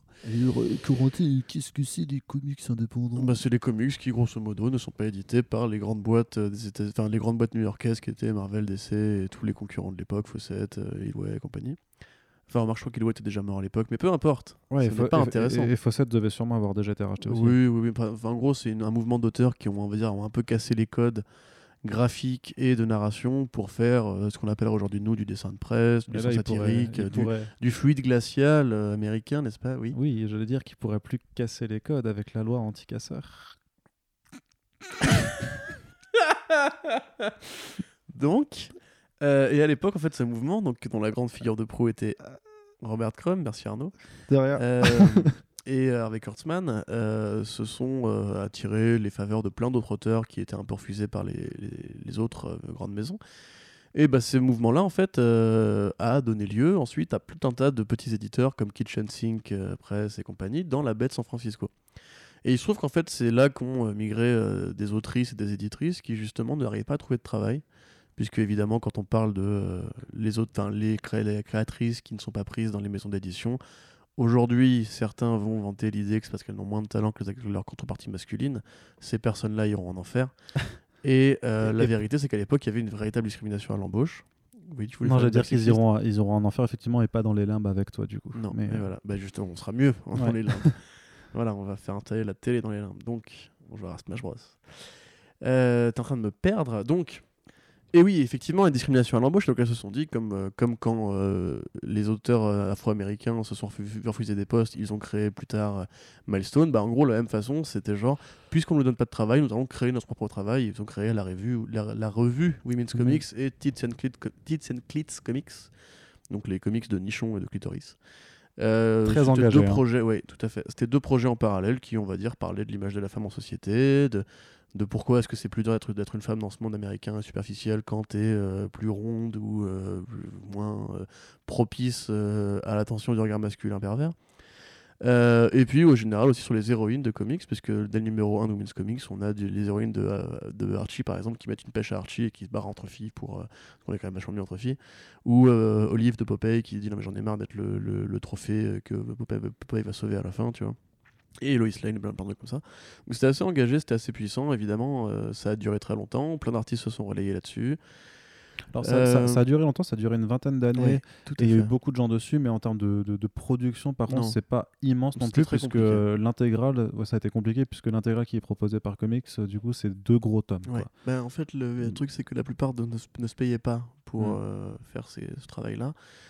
Euh, et en parallèle de ça, il faut savoir qu'il y avait une juridiction à l'époque, dont je ne vais pas me souvenir le nom, encore une fois, le papier est sur le site, euh, qui permettait aux communes de refuser euh, des produits culturels jugés impropres à la consommation. Donc, ce qui permettait du coup à ce que les autorités locales disent ça on en veut, ça on n'en veut pas. Exemple, un film où il y a, je sais pas moi, le fameux truc de la drug exploitation, où à une époque les hippies faisaient beaucoup de films où ils prenaient des bédos et avaient des, des visions assez hallucinées. Bah, une mairie de droite, enfin, pardon, une mairie euh, républicaine pouvait dire euh, non, on ne veut pas, casse-toi, dégage. Et comme ça, il y a eu une espèce de très grosse censure. Du coup, elles ont dû un peu bat- batailler pour être distribuées, parce qu'à l'époque, c'était vraiment très important comme censure. on, on peut imaginer quand même qu'à l'époque, une revue qui s'appelle Tits and Clits a un peu Ouais. du mal Et à se Women's faire. Euh, aussi, hein, de toute façon. Ouais, mais juste sur le titre, tu vois. Enfin, Quand, tu vois qu'aujourd'hui, genre dans les pubs Gillette, quand on demande aux mecs de pas battre, pas, pas battre leurs femmes, euh, ils font euh, je t'emmerde, je vais plus jamais acheter Gillette, tu vois. enfin. En fait, quelque part, la censure américaine s'est dépoutée sur, sur- sur Twitter aujourd'hui, et quelque part, c'est beau de voir que les mentalités évoluent. Lol. Donc, du coup, euh, Ce après... reste de l'ironie. Oui, C'est oui, incroyable. c'en est, je te le Oh. confirme. Mais du coup, euh, je, je me demande vraiment s'il y a des vrais sexistes, enfin, des mecs, genre, tu sais, justement, comme euh, il y en a sur Twitter qui nous écoutent vraiment, tu sais, genre qui ragent ou qui, qui, qui bouillent en mode genre, ah, comme X-Block, c'est vraiment des JW, tu vois, en nous écoutant. Je pense qu'il y en a en fait. Tu penses? Ouais. C'est fou ça. Moi, j'ai arrêté de consommer tous les, les produits qui sont pas de ma de bord politique. Ah, c'est sûr euh. que moi je vais jamais sur euh, je suis facho.org pour Ouais. écouter leur podcast Non, mensuel. mais tu vois, typiquement, genre les, les vidéos d'un certain youtubeur euh, à effigie dinosaure, euh, j'ai arrêté de les regarder depuis un bail parce que juste j'en ai marre de bouffer de la philosophie faf tous les, tous les mois, tu vois. Ouais, bah oui. Bref, du coup, si vous nous écoutez, euh, ne nous écoutez plus. Et non, du enfin, coup, bah ce non, beau ça, projet. Ça, ça, c'est un mauvais message envoyé. Pardon, si vous nous écoutez, changez. ah non, si, si vous nous écoutez, continuez de nous écouter, mais faites-le pour les bonnes raisons. quoi. Voilà. Bah, l'argent. Euh, bah, notre argent. Du coup, on continue. Euh, et oui, donc Comics Initiative qui compte ramener ce projet éditorial en France et qui, pour ce faire, a besoin de vos contributions sur euh, Ulule euh, via Yes. une campagne de crowdfunding. Donc là, actuellement, ils en sont quasiment à la moitié. On sait que l'autrice de BD historique française Marie Gloris, dont le nom c'est Marie Gloris Bardio Vagante, enfin c'est son nom de plume, hein, Marie Gloris, c'est- je trouve ça sur Wiki, euh, qui donc a écrit des bouquins sur euh, la Louve de France et Cléopâtre et euh, des essais sur le féminisme, et qui est du collectif français des autrices BD françaises contre le féminisme, va signer une préface pour ce bouquin. Donc ça fait un petit ajout supplémentaire. C'est donc effectivement, comme tu dis, deux gros, deux gros bébés qui sont très importants à posséder pour justement comprendre d'où vient la lutte des femmes dans notre industrie à nous. Il y a reçu une contribution d'ailleurs de Marc Duvaux, qui est aussi un, écrivain très connu en France, notamment parce qu'il a écrit un ouvrage qui s'appelle Comics USA. C'était euh, sorti il y a, je crois, euh, il y a quelques décennies hein, déjà, je crois dans les années 80, qui était un des premiers ouvrages vraiment, euh, si tu veux, euh, pas, de, pas de vulgarisation, mais euh, sérieux en fait sur la culture comics, et qui a connu une réédition l'année dernière. Donc c'est quelqu'un qui est très important pour, euh, pour la culture comics en France, et donc il sera aussi de, qui, qui sera mis à contribution dans cette version française puisque de façon générale, de fa- de façon tout ce qu'on peut apprécier avec Comics Initiative, c'est qu'en général, quand ils se, se contentent pas de faire de juste de la traduction et d'apporter une œuvre comme ça, mais vraiment ils cherchent à développer le produit, à, à le mettre en valeur et à justifier le fait que l'édition française puisse aussi profiter euh, ben, ben, de ce que la France a, a- a contribué dans, dans cette euh, production. Un peu de la même façon que Bliss Comics, quand ils avaient fait l'édition de Love is Love, avait demandé à des auteurs et artistes français aussi de, bah, de contribuer et à faire des histoires en plus euh, pour l'anthologie. Ok. Merci. Pas les couilles. non, non, je suis content.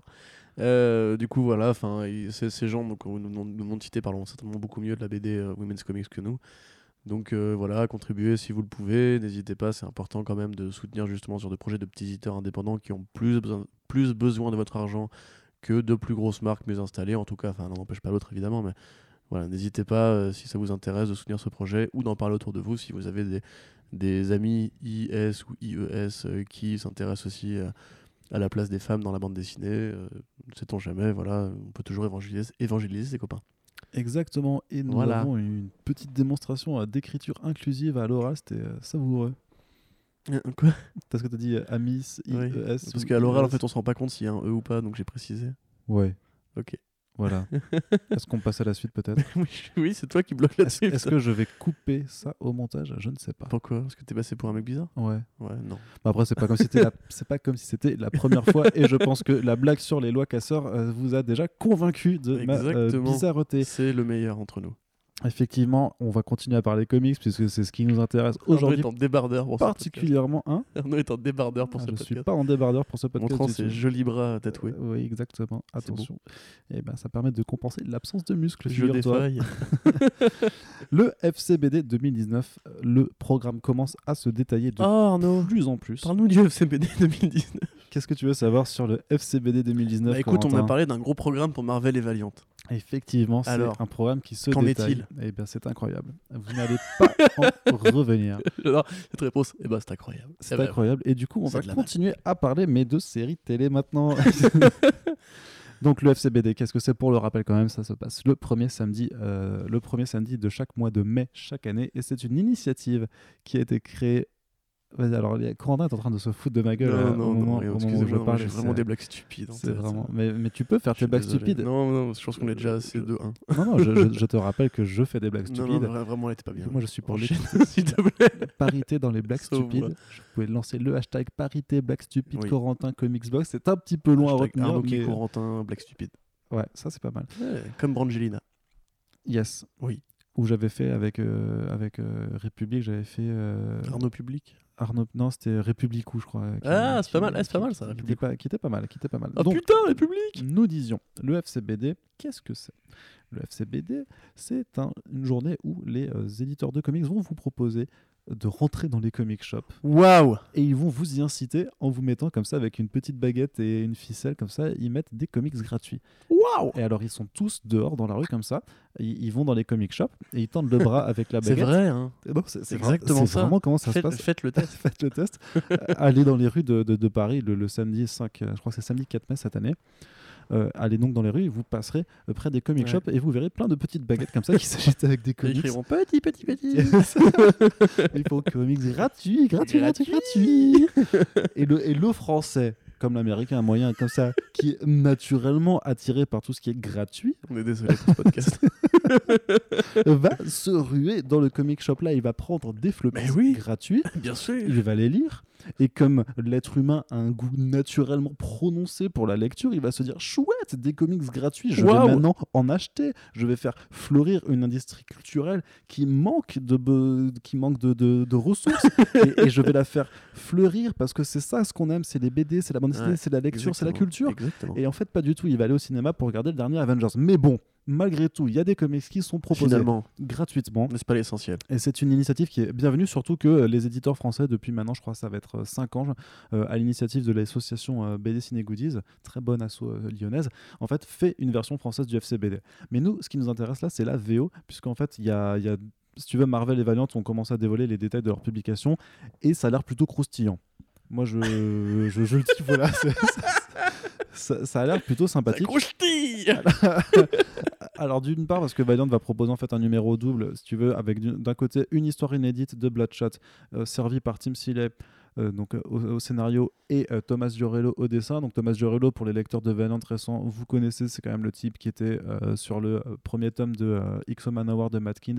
Donc c'est quand même une certaine frappe visuelle. C'est un artiste qui est très talentueux et d'ailleurs hyper sympathique. On l'avait rencontré à Comic Con Paris. Il y a une interview sur Comics Blog. Vous pouvez la voir. Vous, vous ressentez à son expression que c'est quelqu'un de très gentil. Donc moi je trouve que c'est plutôt intéressant de voir en fait Tim Seeley s'essayer sur, sur Bloodshot et Quentin n'en peut plus. Je pense vraiment qu'il y avait quelque chose dans ce café qu'on a pris qui, qui fait que ce podcast va partir en couille. Et en tout cas, on vous remercie si vous êtes toujours là.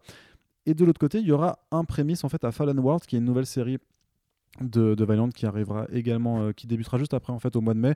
Donc en fait, je pense que c'est ce genre de programme en fait que les éditeurs font parfois en fait pour, si tu veux, donner des, des introductions pour t'inciter à aller découvrir d'autres séries, qui est toujours plus intéressant à mon sens que de faire des rééditions de numéro 1 comme a pu le faire DC, désolé pour eux, euh, récemment. D'ailleurs, DC cette année euh, va mettre en avant ses titres jeunesse, donc avec ses imprints que sont DC Inc et DC Zoom, ce qui est plutôt intéressant pour le lectorat américain et notamment parce que les éditeurs que ce soit DC ou d'autres, ont tout intérêt en fait à, à faire du, du comics jeunesse pour essayer de s'exporter en dehors des comic shops parce que c'est une des façons de pouvoir sauver l'industrie et surtout de ramener en fait plus tu éduques les enfants aux comics, plus tu as de la chance que quand ils grandissent en fait ils, viennent en acheter naturellement ça dans le les conditionnement. voilà.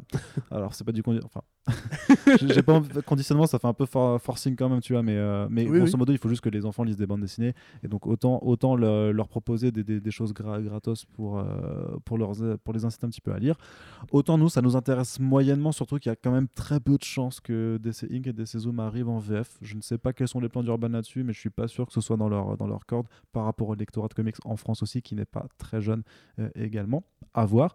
Et du coup, je voulais faire aussi l'attention sur Marvel, du coup, qui lui a deux bonnes choses à nous proposer, du coup, parce ce sera dans la même démarche que Valiant, ce sera proposer des- du contenu inédit euh, pour aller ensuite aborder d'autres choses euh, par la suite dans, dans leur publication régulière. D'une part, ils reprennent un peu la, la- la sauce qu'ils avaient faite en 2018 avec du Avengers par Jason Aaron. Donc un numéro, euh, un numéro FCBD spécial avec une histoire là aussi inédite et euh, qu'ils utilisent un petit peu parce qu'il y aura Avengers Endgame qui sera sorti juste après. Donc forcément, ça va pas marcher parce que bien sûr, on sait très bien que les millions de spectateurs des films ne vont pas se ruer dans les euh, comic shops malgré le nombre de baguettes à, comics que tu leur tends comme ça à la porte. Mais ça reste plutôt intéressant parce que ça reste du Avengers par, par Jason Aaron. On vous a parlé de Jason Aaron un petit peu avant et malgré, euh, même s'il n'est pas aussi excellent qu'en indé, il fait quand même du bon boulot euh, dans, chez, chez Marvel. Et de l'autre côté, il y aura un numéro double Spider-Man. Euh, Venom qui lui par contre m'intéresse particulièrement d'une part parce que tu as une histoire qui est coécrite par sa, Salah, euh, voilà, pardon, qui est les- celui qui fait la nouvelle série Miles Morales, et également par Tom Taylor qui a repris le titre euh, Friendly Neighborhood Spider-Man. Donc une histoire avec Peter Parker, Miles Morales qui sera un prémisse à un prochain crossover euh, futur. Et tu auras une histoire par euh, Donny Cates et euh, Ryan Stegman sur Venom. Donc c'est l'équipe créative du, du très bon titre euh, qui a été relancé euh, l'année dernière et que vous pouvez découvrir euh, dès à présent euh, en VF maintenant chez, chez Panini avec leur, leur kiosque Fresh Start et qui est aussi un teaser d'un prochain event à venir plus tard dans l'année. Alors on peut dire encore un event Marvel, oui on peut le dire, mais on peut aussi dire par contre si c'est de l'event Venom par euh, Donny Cates avec Ryan Stegman et que ça, si tu veux, tu sens depuis le début qu'il y a une énorme trame de fond qui est en train de se dessiner avec Carnage et avec un peu l'origine euh, spatiale, cosmique, slash Lovecraftienne un peu de tout ce qui est en train de faire l'auteur sur la mythologie de Venom ça peut être hyper intéressant et du coup vraiment en termes juste de, floppy gratuit pour essayer de, t'amener, de te teaser euh, les choses qui, qui vont arriver d'ici quelques mois, je trouve que c'est c'est un programme qui est plutôt excitant et qui me donnera en tout cas envie d'aller dans les comic shops le samedi. euh, le premier samedi du mois de mai pour aller découvrir tout ça. Est-ce que ça t'inspire un tout petit peu, Corentin, ou pas du tout Ce programme croustillant, euh, je sais que j'adore ce mot. Euh, oui. Oui, bah voilà, bah c'est parfait. Du coup, on continue Tu, avec. tu n'as pas donné juste l'équipe créative de, de l'autre titre de Valiant Ah, pardon, oui, c'est Dan Abnett ça. Et Adam et euh. Adam Polina. Exactement. Voilà, on se, on se Donc Dan Abnett qui, qui vient faire un peu de Valiant. Non, Fallen World, c'est un titre, oui, pardon, c'est vrai que c'est un titre futuriste, ça se passe en 4002 euh, After Death. Donc, c'est- si tu veux, c'est la suite de, de Rai, de la série Rai de Matt Kind et de, de l'event euh, 4001 AD euh, de Valiant. En fait, c'est vraiment. Enfin, dans, en tout cas, il y a des dessins qui ont été présentés que vous pouvez aussi retrouver sur, euh, sur Comics Blog. Donc ça, ça poursuit. T'as Rai qui a, un, qui a un look vachement plus samouraï que cyberpunk à l'époque. Ça a l'air de mêler des influences futuristes en même temps traditionnelles qui sont reprises de différentes mythologies, à la fois bouddhistes, à la, à la fois Entre euh, japonaises, entre tradition et modernité. finalement. Ça fait un, un beau titre, ça, ça, Ouais, ça, ça fait ça. un très, un très beau titre de On parle du critique. Japon, c'est ça marche Ouais. Bref, un titre qui sera très certainement à découvrir. Donc, euh, Bah alors, bah carrément. bah voilà. Carrément, bah oui. Et je vois que Corentin a énormément de choses à dire, donc on va passer à la partie Non, je suis télé. content. Je suis... Vraiment, je suis content. C'est super. C'est vraiment, partie- c'est top. À la partie télé. Vous pouvez, sentir, vous pouvez sentir. C'est très facile en fait. Si vous voulez faire un, un jeu à bord chez vous, quand vous nous écoutez, techniquement, vous pouvez prendre un shot à chaque fois que vous savez que Corentin s'en bat les couilles de quelque chose. C'est généralement euh, très très Pas facile. du tout. Oui. Mais ben, enfin, ton, ton manque de discours, euh, ton manque d'éloquence. Non, mais voilà, mais t'as déjà beaucoup disserté. J'ai pas forcément envie qu'on y passe euh, deux heures. Oui, je suis content. J'aime bien Venom de Ryan Stegman et Donny Cates. Euh, le Friendly Neighborhood Spider-Man, ça démarre bien. Euh, Valiant, j'ai beaucoup, beaucoup, beaucoup trop de retard pour commencer quoi que ce soit en ce moment. Je suis pas fan de Team Silly et euh, j'aime bien Dan Abnett quand il fait du cosmique. Voilà. En fait, on devrait faire tout notre podcast comme ça. Ça durerait Ouais, de 10 ouf. minutes. Grave. Dites-nous si vous voulez des. Des- des fa- tu sais, parce qu'en plus, je vois qu'en général, les formats courts, ça, ça, ça marche de plus en plus. Il y a plein de gens qui font des, Oui. des formats de plus en plus courts parce qu'il y a besoin de synthétiser l'information au maximum parce que vous n'avez pas de vous avez, vous avez pas le De temps en fait vous avez pas vous avez pas le temps de nous écouter Mais oui. Vous Si, avez- en faisant votre euh, jogging ou vos courses. ouais mais sinon ouais mais mettons que beaucoup de gens ne font pas de jogging ni de course La plupart des gens font leurs courses quand même. moi je fais pas de course hein. Tu fais pas de courses non je fais pas Tu de manges course quoi du coup? Bah je mange pas je sais pas je me nourris de, de je sais pas Nourri je- de, de l'information. euh, tu devine vois, tu- pourquoi une je machine suis Ghost euh, pourquoi je suis gris pourquoi ma peau est grise Je ne sais pas. Je croyais qu'à Strasbourg c'était normal. non bah oui on, est, on est plus à Strasbourg non c'est peut-être euh, qu'est-ce que je veux dire? Mais je ne fais pas de jogging tu Et vois. la partie série télé, Arnaud, la partie qu'est-ce série qu'elle télé, raconte moi, je, je- je- je voulais faire, je, je voulais faire un interlude sur. euh, Il y, aura beaucoup, il y aura beaucoup de montage dans ce podcast. Non, non, il n'y aura pas de montage, mais, mais euh, voilà, les, les dernières émissions, elles étaient carrées, elles étaient voilà dans le format traditionnel, une heure euh, max, machin. Aujourd'hui, clairement, vous allez, vous êtes parti pour deux bonnes heures, je pense, hein, clairement. Donc, Écoutez, euh, on est bien. on est plutôt bien Prenez posé. un petit café. On a, on a, on n'a pas de vie sociale ce soir. Lancez-vous un- une vidéo d'art contemporaine pour euh, euh, ouais. vous distraire les yeux. Et du coup, Corentin, tu vas nous parler d'un nouveau spin-off pour Riverdale. Mais c'est fou qui C'est s'appelle- incroyable. qui qui Alors là, là, là, les mecs, là les mecs ils viennent de voir trois statues. Ils font, oh putain, là Corentin il s'en fout. Là, là, il s'en bat les couilles. là je vais voir. C'est formidable. C'est pas vrai, il s'en fout pas. Ah, que je suis tellement... Je suis sans saille. Il adore Riverdale. Ah oui. Donc c'est Kathy, Ka- Kathy Keane. Non, j'aime bien Riverdale en plus. Kathy. Keane, la starlette de la mode qui fait carrière euh, dans. Comment tu dis? Kathy Keane. C'est Kathy Keane? Yeah, the Ok, Ka- d'accord. the Kathy Keane. D'accord. Ok. Avec, avec le go. Il y a un H, t'es sûr? C'est pas Kathy Keane? Ben, ça se dit euh, coup, Katie. Katie. Ka- Kathy. Kathy.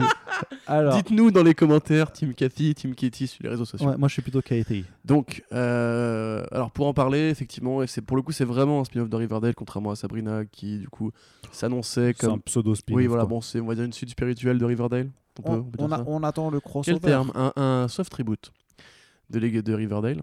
Là bon. J'ai les mêmes personnages un peu. Ouais, mais c'est une- c'est plus une, une suite parce que justement, avec les, les annonces qu'on a eues autour Oui, du mais c'est projet, une ça- suite en parallèle. mais c'est une- dans le futur. Donc c'est un spin-off en fait. C'est juste ça. Pourquoi on se fait chier C'est juste un putain de spin-off. Ouais. Donc, et là pour le coup, c'est vraiment un spin-off de Riverdale. Contrairement à Sabrina, euh, puisque oui. Alors c'est- si vous ne voyez pas, et c'est bien normal. euh, c'est pas la publication la plus voilà. connue hein, de Archie Comics. euh, ni même, ni même, oui, enfin, c'est de rien du tout. Euh, donc Katy Keene, c'est effectivement un personnage qui euh, est apparu dans les premiers temps de l'ère Archie à l'époque où il y a eu ce grand boom des personnages Archie Comics. euh. mais c'est après pas la Boom. guerre. Non, stop, stop. Non, non, non, Ça, non, ça suffit. parce que tu confonds avec Boom Studio, c'est pas pareil. Archie. c'est pas pareil. Donc, euh... ah putain, mais en train de me tuer là. Donc oui, alors apparu après la guerre et en l'occurrence c'est un personnage qui, on va dire, surfe un peu sur le côté, euh, C'est à mi-chemin entre les comics de romance typiques de chez Archie et de l'époque aussi, parce qu'on à l'époque où des comics de romance et des comics euh, qui s'adressent beaucoup à un lectorat féminin. Sauf que c'est évidemment la vision la plus stéréotypée et archétypale d'un lectorat féminin, c'est-à-dire qu'en gros, c'est l'héroïne. Qu'est-ce qui intéresse dans la vie? Bah, C'est chanter et acheter des fringues. Euh, elle a même été élue, je sais pas, enfin, premier, je crois que c'était la première euh, Miss de beauté de Archie Comics, un truc comme ça. Euh, ou un petit truc genre euh, première pin-up, etc. Il y avait vraiment des, numéros entiers de euh, fringues différentes, euh, designées par les lecteurs qui leur envoyaient des idées et tout. Donc c'est vraiment un personnage relativement superficiel. On va dire qu'elle, euh, comme beaucoup de personnages Archie, son but est d'hé- d'hésiter entre deux garçons en vivant une vie insouciante euh, dans une petite ville des États-Unis. Tout à fait le même modèle qu'Archie, sauf qu'en l'occurrence, c'est la femme, l'héroïne et les deux hommes qui se battent pour elle. Et Roberto Aguirre Sacasa, donc le grand architecte de la refonte d'Archie Comics, à qui on doit Afterlife with Archie et Chilling Adventures of Sabrina, mais aussi les séries Riverdale et Sabrina, euh, a annoncé que la CW avait commandé un pilote pour, euh, pour ce nouveau projet Katikin. Alors, euh, sur papier, aucun intérêt, on a envie de dire, puisqu'au final, même si tu modernises ça, c'est tellement peu connu que de toute façon, euh, ça a beau être du comics, ça n'a pas forcément intéressé grand monde. Mais il y a un twist, c'est que, a priori, ce sera la suite de l'aventure des personnages de Riverdale pour trois personnages au moins, parmi lesquels on trouvera Josie. Donc Josie, Yes. qui est la fameuse chanteuse de Josie and the Pussycats, un groupe de rock très connu, qui est dans un cartoon, euh, qui fait partie de- du paysage d'Archie, qui est très musical, comme chacun sait. Euh, donc l'actrice Ashley Murray euh, va, enfin Ashley Murray va reprendre son rôle pour cette occasion-là. Évidemment, comme elle a vieilli, en plus, ça passe très bien. tu vois ce que je veux dire. On ne sait pas si les deux autres seront les Pussycats. On imagine que non, ce sera un peu facile. Ouais. Mais en gros, l'idée de. Parce de- qu'elle elle va faire sa oui. carrière solo, quoi. Exactement. Et puis l'idée de Sakasa, c'est juste, enfin, Sakasa, c'est juste que, un petit peu comme euh, la série Carrie Diaries, que la CW, la CW est aussi responsable, c'est de raconter, on va dire, euh, enfin cette série-là racontait la, jeunesse de Carrie Bradshaw quand elle est arrivée à New York City, avant Sex and the City. Et du coup, bah, euh, les aventures d'une jeune femme au début de la vingtaine qui découvre la mode, les mecs, les, copines, les sorties, etc. A priori, ce sera ça, mais pour quatre personnages. Et euh, voilà, là, qui vont essayer de percer à New York City, à New York, pardon, à New York dans la mode, euh, la chanson, euh, avec un peu de comédie, un peu de romance, un peu de drame, le classique, la formule, la jambon fromage. C'est ça qu'on aime, c'est ça qu'on veut. J'ai envie de dire Arnaud réaction? Ah, J'ai envie de dire, est-ce que ça va vraiment passionner le lectorat de Comics Blog? Je ne sais Bon, pas. hein. je- ouais, J'en ai des gros doutes, mais à vrai dire, euh, ça risque d'être un peu trop girly. Moi, Riverdale, je- je- rien contre au sens où c'est, je m'attends pas spécialement à grand chose quand je le regarde. Et puis ça a les bonnes influences, on va dire, d'aller chercher dans du côté un peu David Lynchien, la, petite ville perdue où il y a des crimes et tout.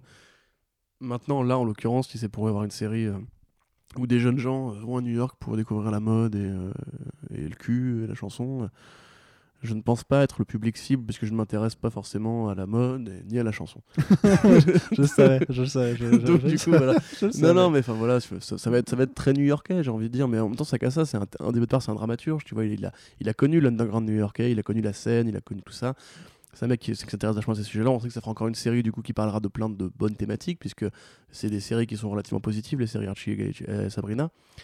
Euh, à voir si ça tombe pas dans le cliché de la série entre potes euh, dans la grande ville qui euh, aime bien les fringues et tout. Enfin, on a déjà eu ça avec le Glibetti ou des conneries comme ça. Moi, je vois vraiment pas grand intérêt à ça. Je pense que limite, il y aurait eu enfin un intérêt à faire la série Afterlife with Archie ou même Jughead the Hunger. Tu vois. Enfin, il y avait franchement mieux à faire, à mon avis. Et du coup, bah honnêtement, je veux être très honnête, je m'en fous.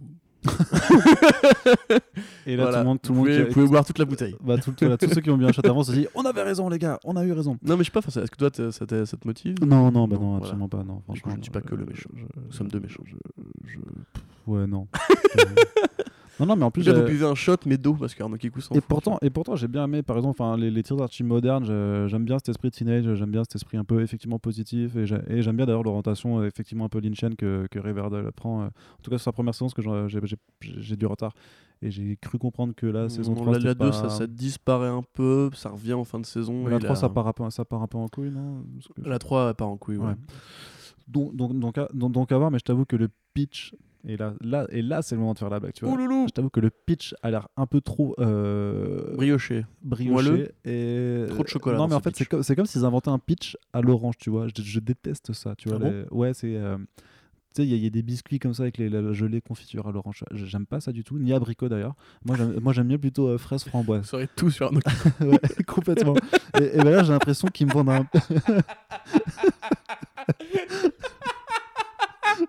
Le mec a vraiment, a vraiment lâché en micro. J'aime plutôt Fred Framboise, mais putain. On s'en fout. Non, mais si tu veux, j'ai- l'impression qu'ils essaient de me vendre le pitch à l'orange que j'aime pas, tu vois. Donc, je- forcément, je vais pas aller le manger. Tout à fait. Voilà. Je vois l'allégorie. je goûte à la métaphore. Mais t'as quoi Allez, euh, Oh, incroyable, un incroyable casting vocal pour Invincible. Oui, alors qui, qui, qui, qui est-ce? Donc, euh, le, donc le projet, le projet de série animée de- d'adaptation donc de Invincible de Robert Kirkman et de Ryan Otley. Très très grosse série, euh, si tu veux, très grosse reprise de, des thématiques super-héroïques en indépendant chez Image Comics.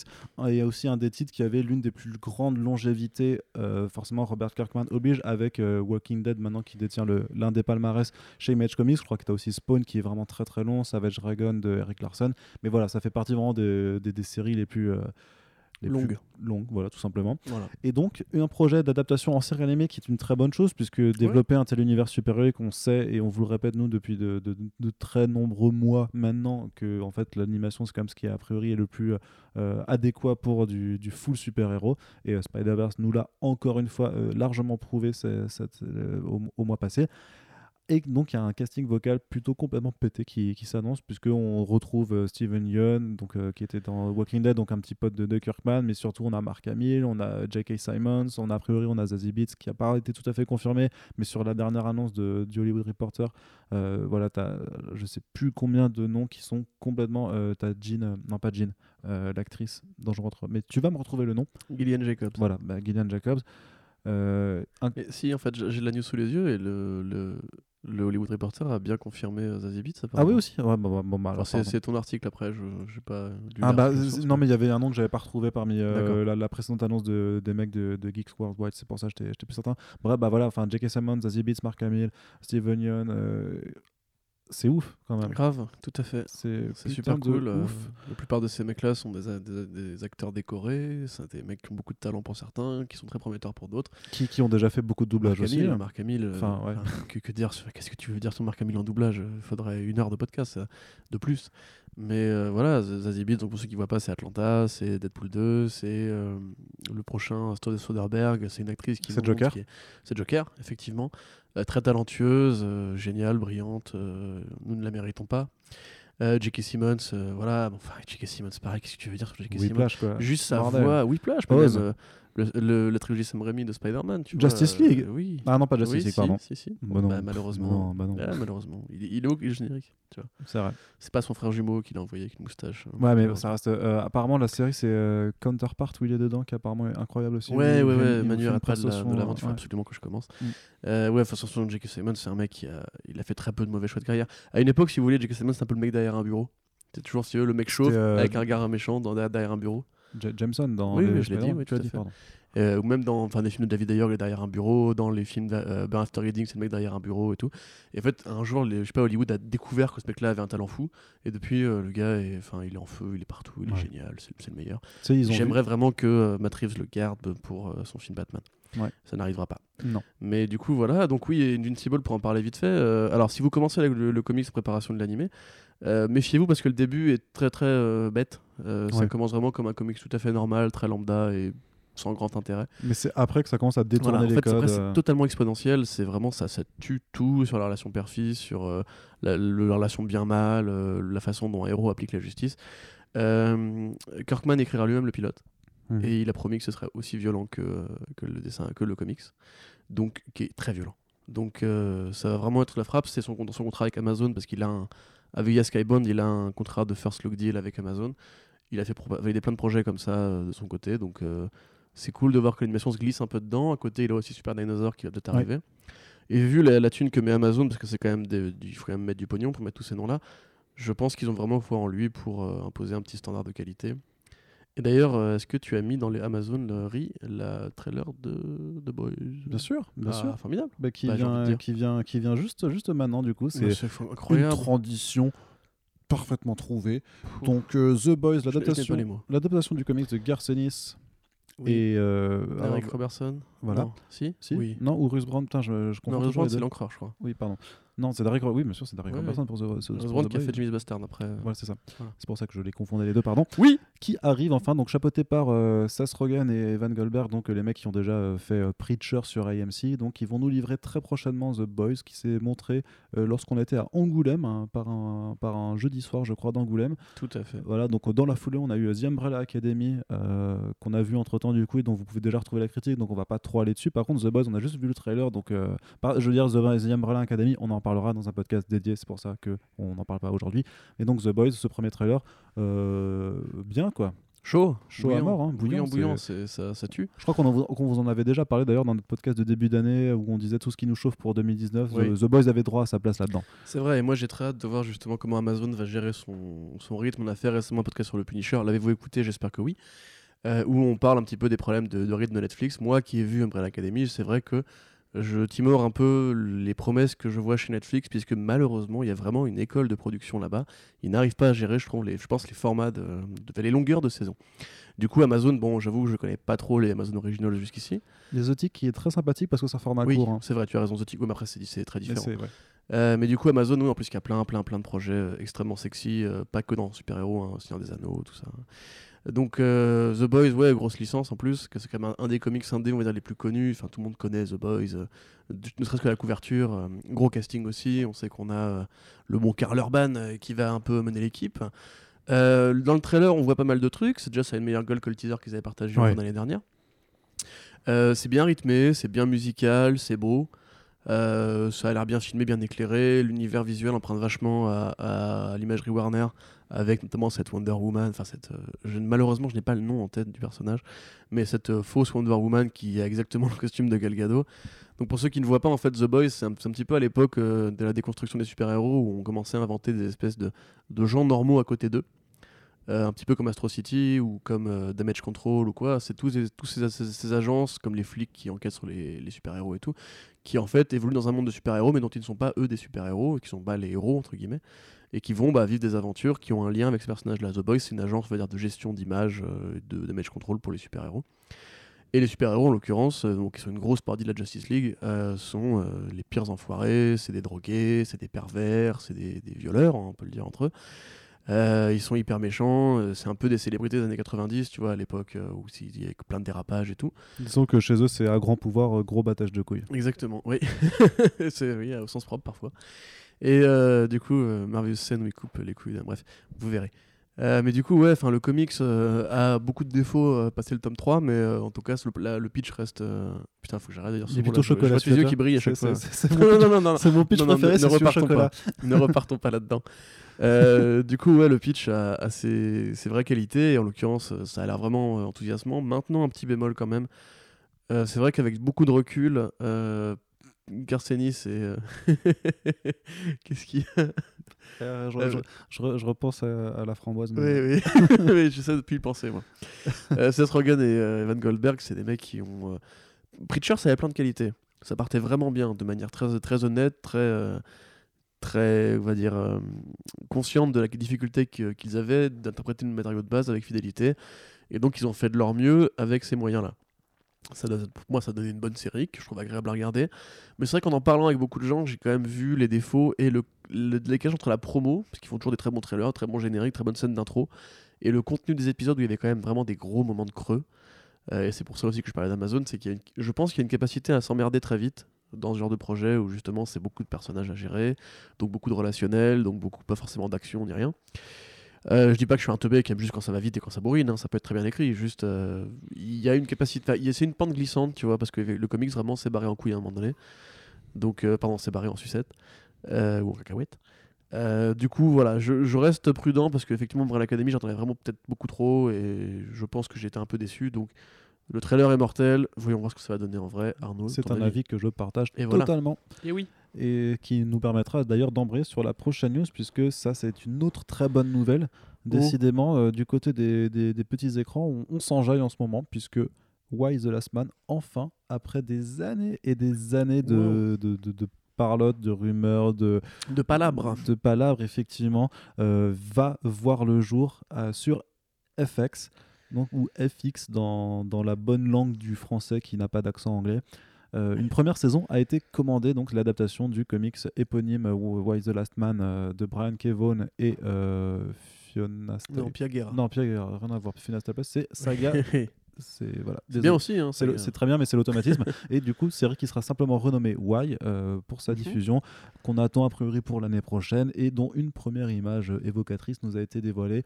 Il n'y a pas grand chose qu'on sait, je veux dire, il faut, il faut un petit peu présenter le comics, donc, euh, qui nous emmène dans, un futur un peu post-apocalyptique euh, du, du fait que tous les porteurs du chromosome, justement Y, sont morts. C'est-à-dire, Arnaud, c'est. C'est des hommes, quoi. Oui, les mâles en fait. Les mâles, voilà. les mâles de chaque mâles espèce. ont disparu.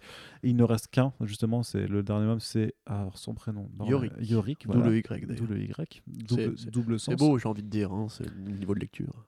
Exactement. Et, et surtout, c'est tous les mâles de toutes les espèces. Hein. C'est pas seulement l'espèce humaine. hein. C'est vraiment. Tout à fait. Voilà, tous les mâles qui nous séparent. Et donc, euh, Yorick qui va parcourir cette terre désolée. Et son singe de compagnie, euh, Esperluette dans la vieille traduction, et je ne sais pas comment Panini l'a euh, Urban l'a retraduit, mais en gros voilà, Esperluette, c'est le nom du singe. Euh, c'est un beau, un, un mignon petit singe qui a une couche parce qu'il a des problèmes, euh, des problèmes fécaux.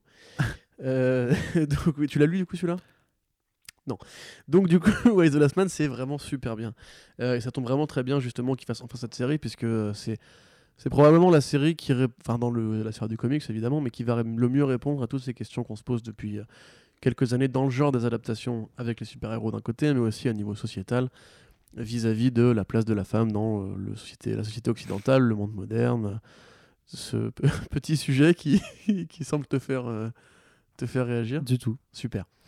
Euh, puisque évi- évidemment, puisque les femmes. Arrête, c'est super sérieux là, c'est pour des connards. Arrête, arrête. Donc oui, puisque les femmes ont évidemment hérité de la terre, elles se posent elles-mêmes la question qu'est-ce qu'on va en faire? Comment ne pas, euh, comment, enfin la fameuse question comment est-ce que les agressés ne, ne peuvent pas ne pas devenir les agresseurs Les agresseurs, pardon? Euh, comment remodeler, remodeler le monde sans les mâles? Comment le monde a tourné jusqu'ici sans les mâles? Du coup, ça, ça va avec les mâles, pardon. Du coup, ça va un peu chercher dans tout l'héritage socioculturel, religieux, politique. En fait, quasiment toutes les, les grandes places de l'homme où l'homme vraiment est prédominant, donc toutes les places, euh, sont interrogées, que ce soit au niveau religieux, que ce soit au niveau, ouais, comme je l'ai dit, de la politique, et même dans différents pays.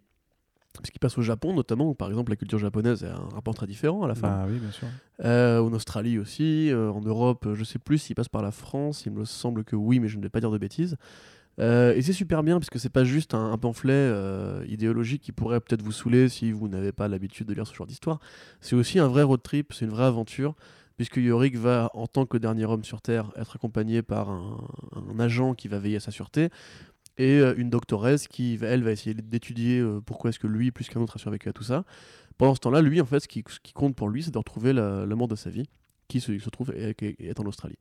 Du coup, il va voyager avec eux autour du monde pour essayer de la trouver. Maintenant qu'évidemment le monde est en apocalypse, ça va être très long.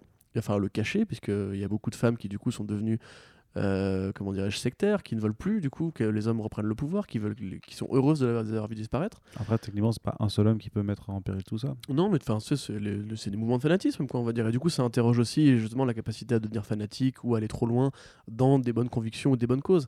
Euh, Il y a un côté un peu Amazon aussi, tu vois, qui se, dé- qui se dégage de ça. Tu as aussi genre un, un personnage qui, euh, qui euh, est issu de l'armée israélienne, donc une armée qui est connue pour accueillir beaucoup de femmes. Mm. Euh, du coup, forcément, pareil, un rapport assez différent. Les Russes aussi, qui sont là. Enfin, c'est vraiment très intelligent, très profond. Euh, la fin est magistrale. C'est l'une des plus belles fins de Brian Kevon euh, avec euh, Ex Machina. Euh, c'est absolument superbe. Enfin, c'est vraiment sa bonne période. Enfin, tu me dirais, est-ce qu'il a vraiment une mauvaise période J'ai envie de dire. Mais du coup, ouais, Why the Last Man, c'est vraiment un chef-d'œuvre. Euh, graphiquement, ça peut, ça peut dérouter puisque le style de Piaguera est très simple. Mais ça veut pas dire qu'il est trop poussant pour autant. Moi, j'ai beaucoup aimé ma lecture.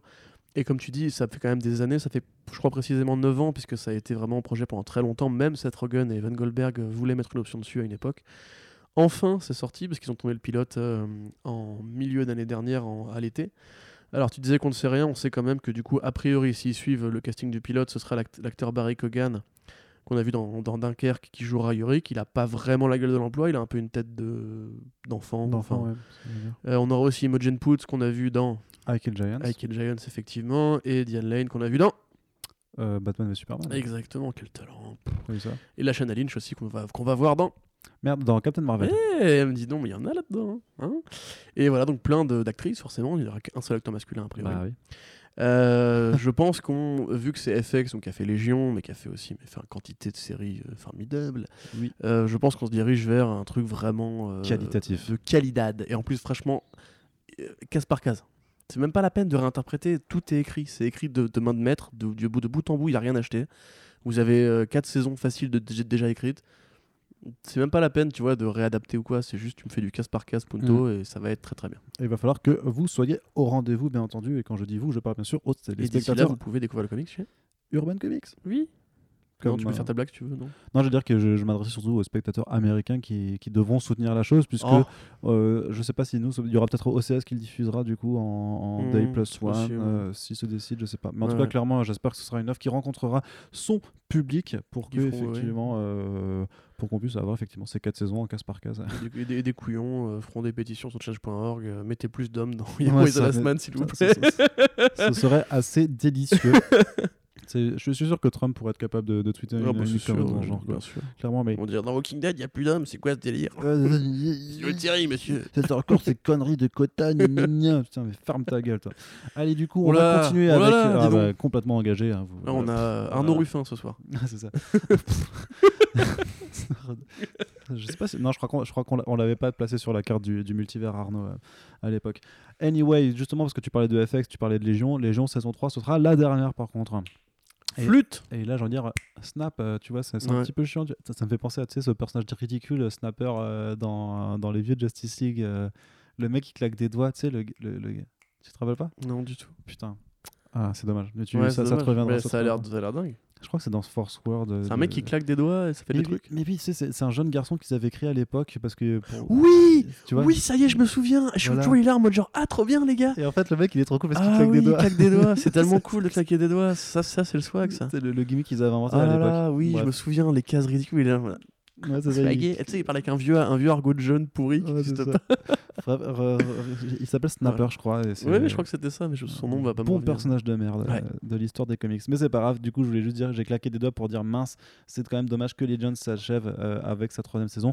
Mais d'après le, le communiqué de- du président de la chaîne et euh, de, de ce qui était convenu apparemment avec Noah Hawley, le, le- le créateur de, de cette magnifique série euh, complètement perchée et belle à en crever, les plans ont toujours été de faire trois saisons.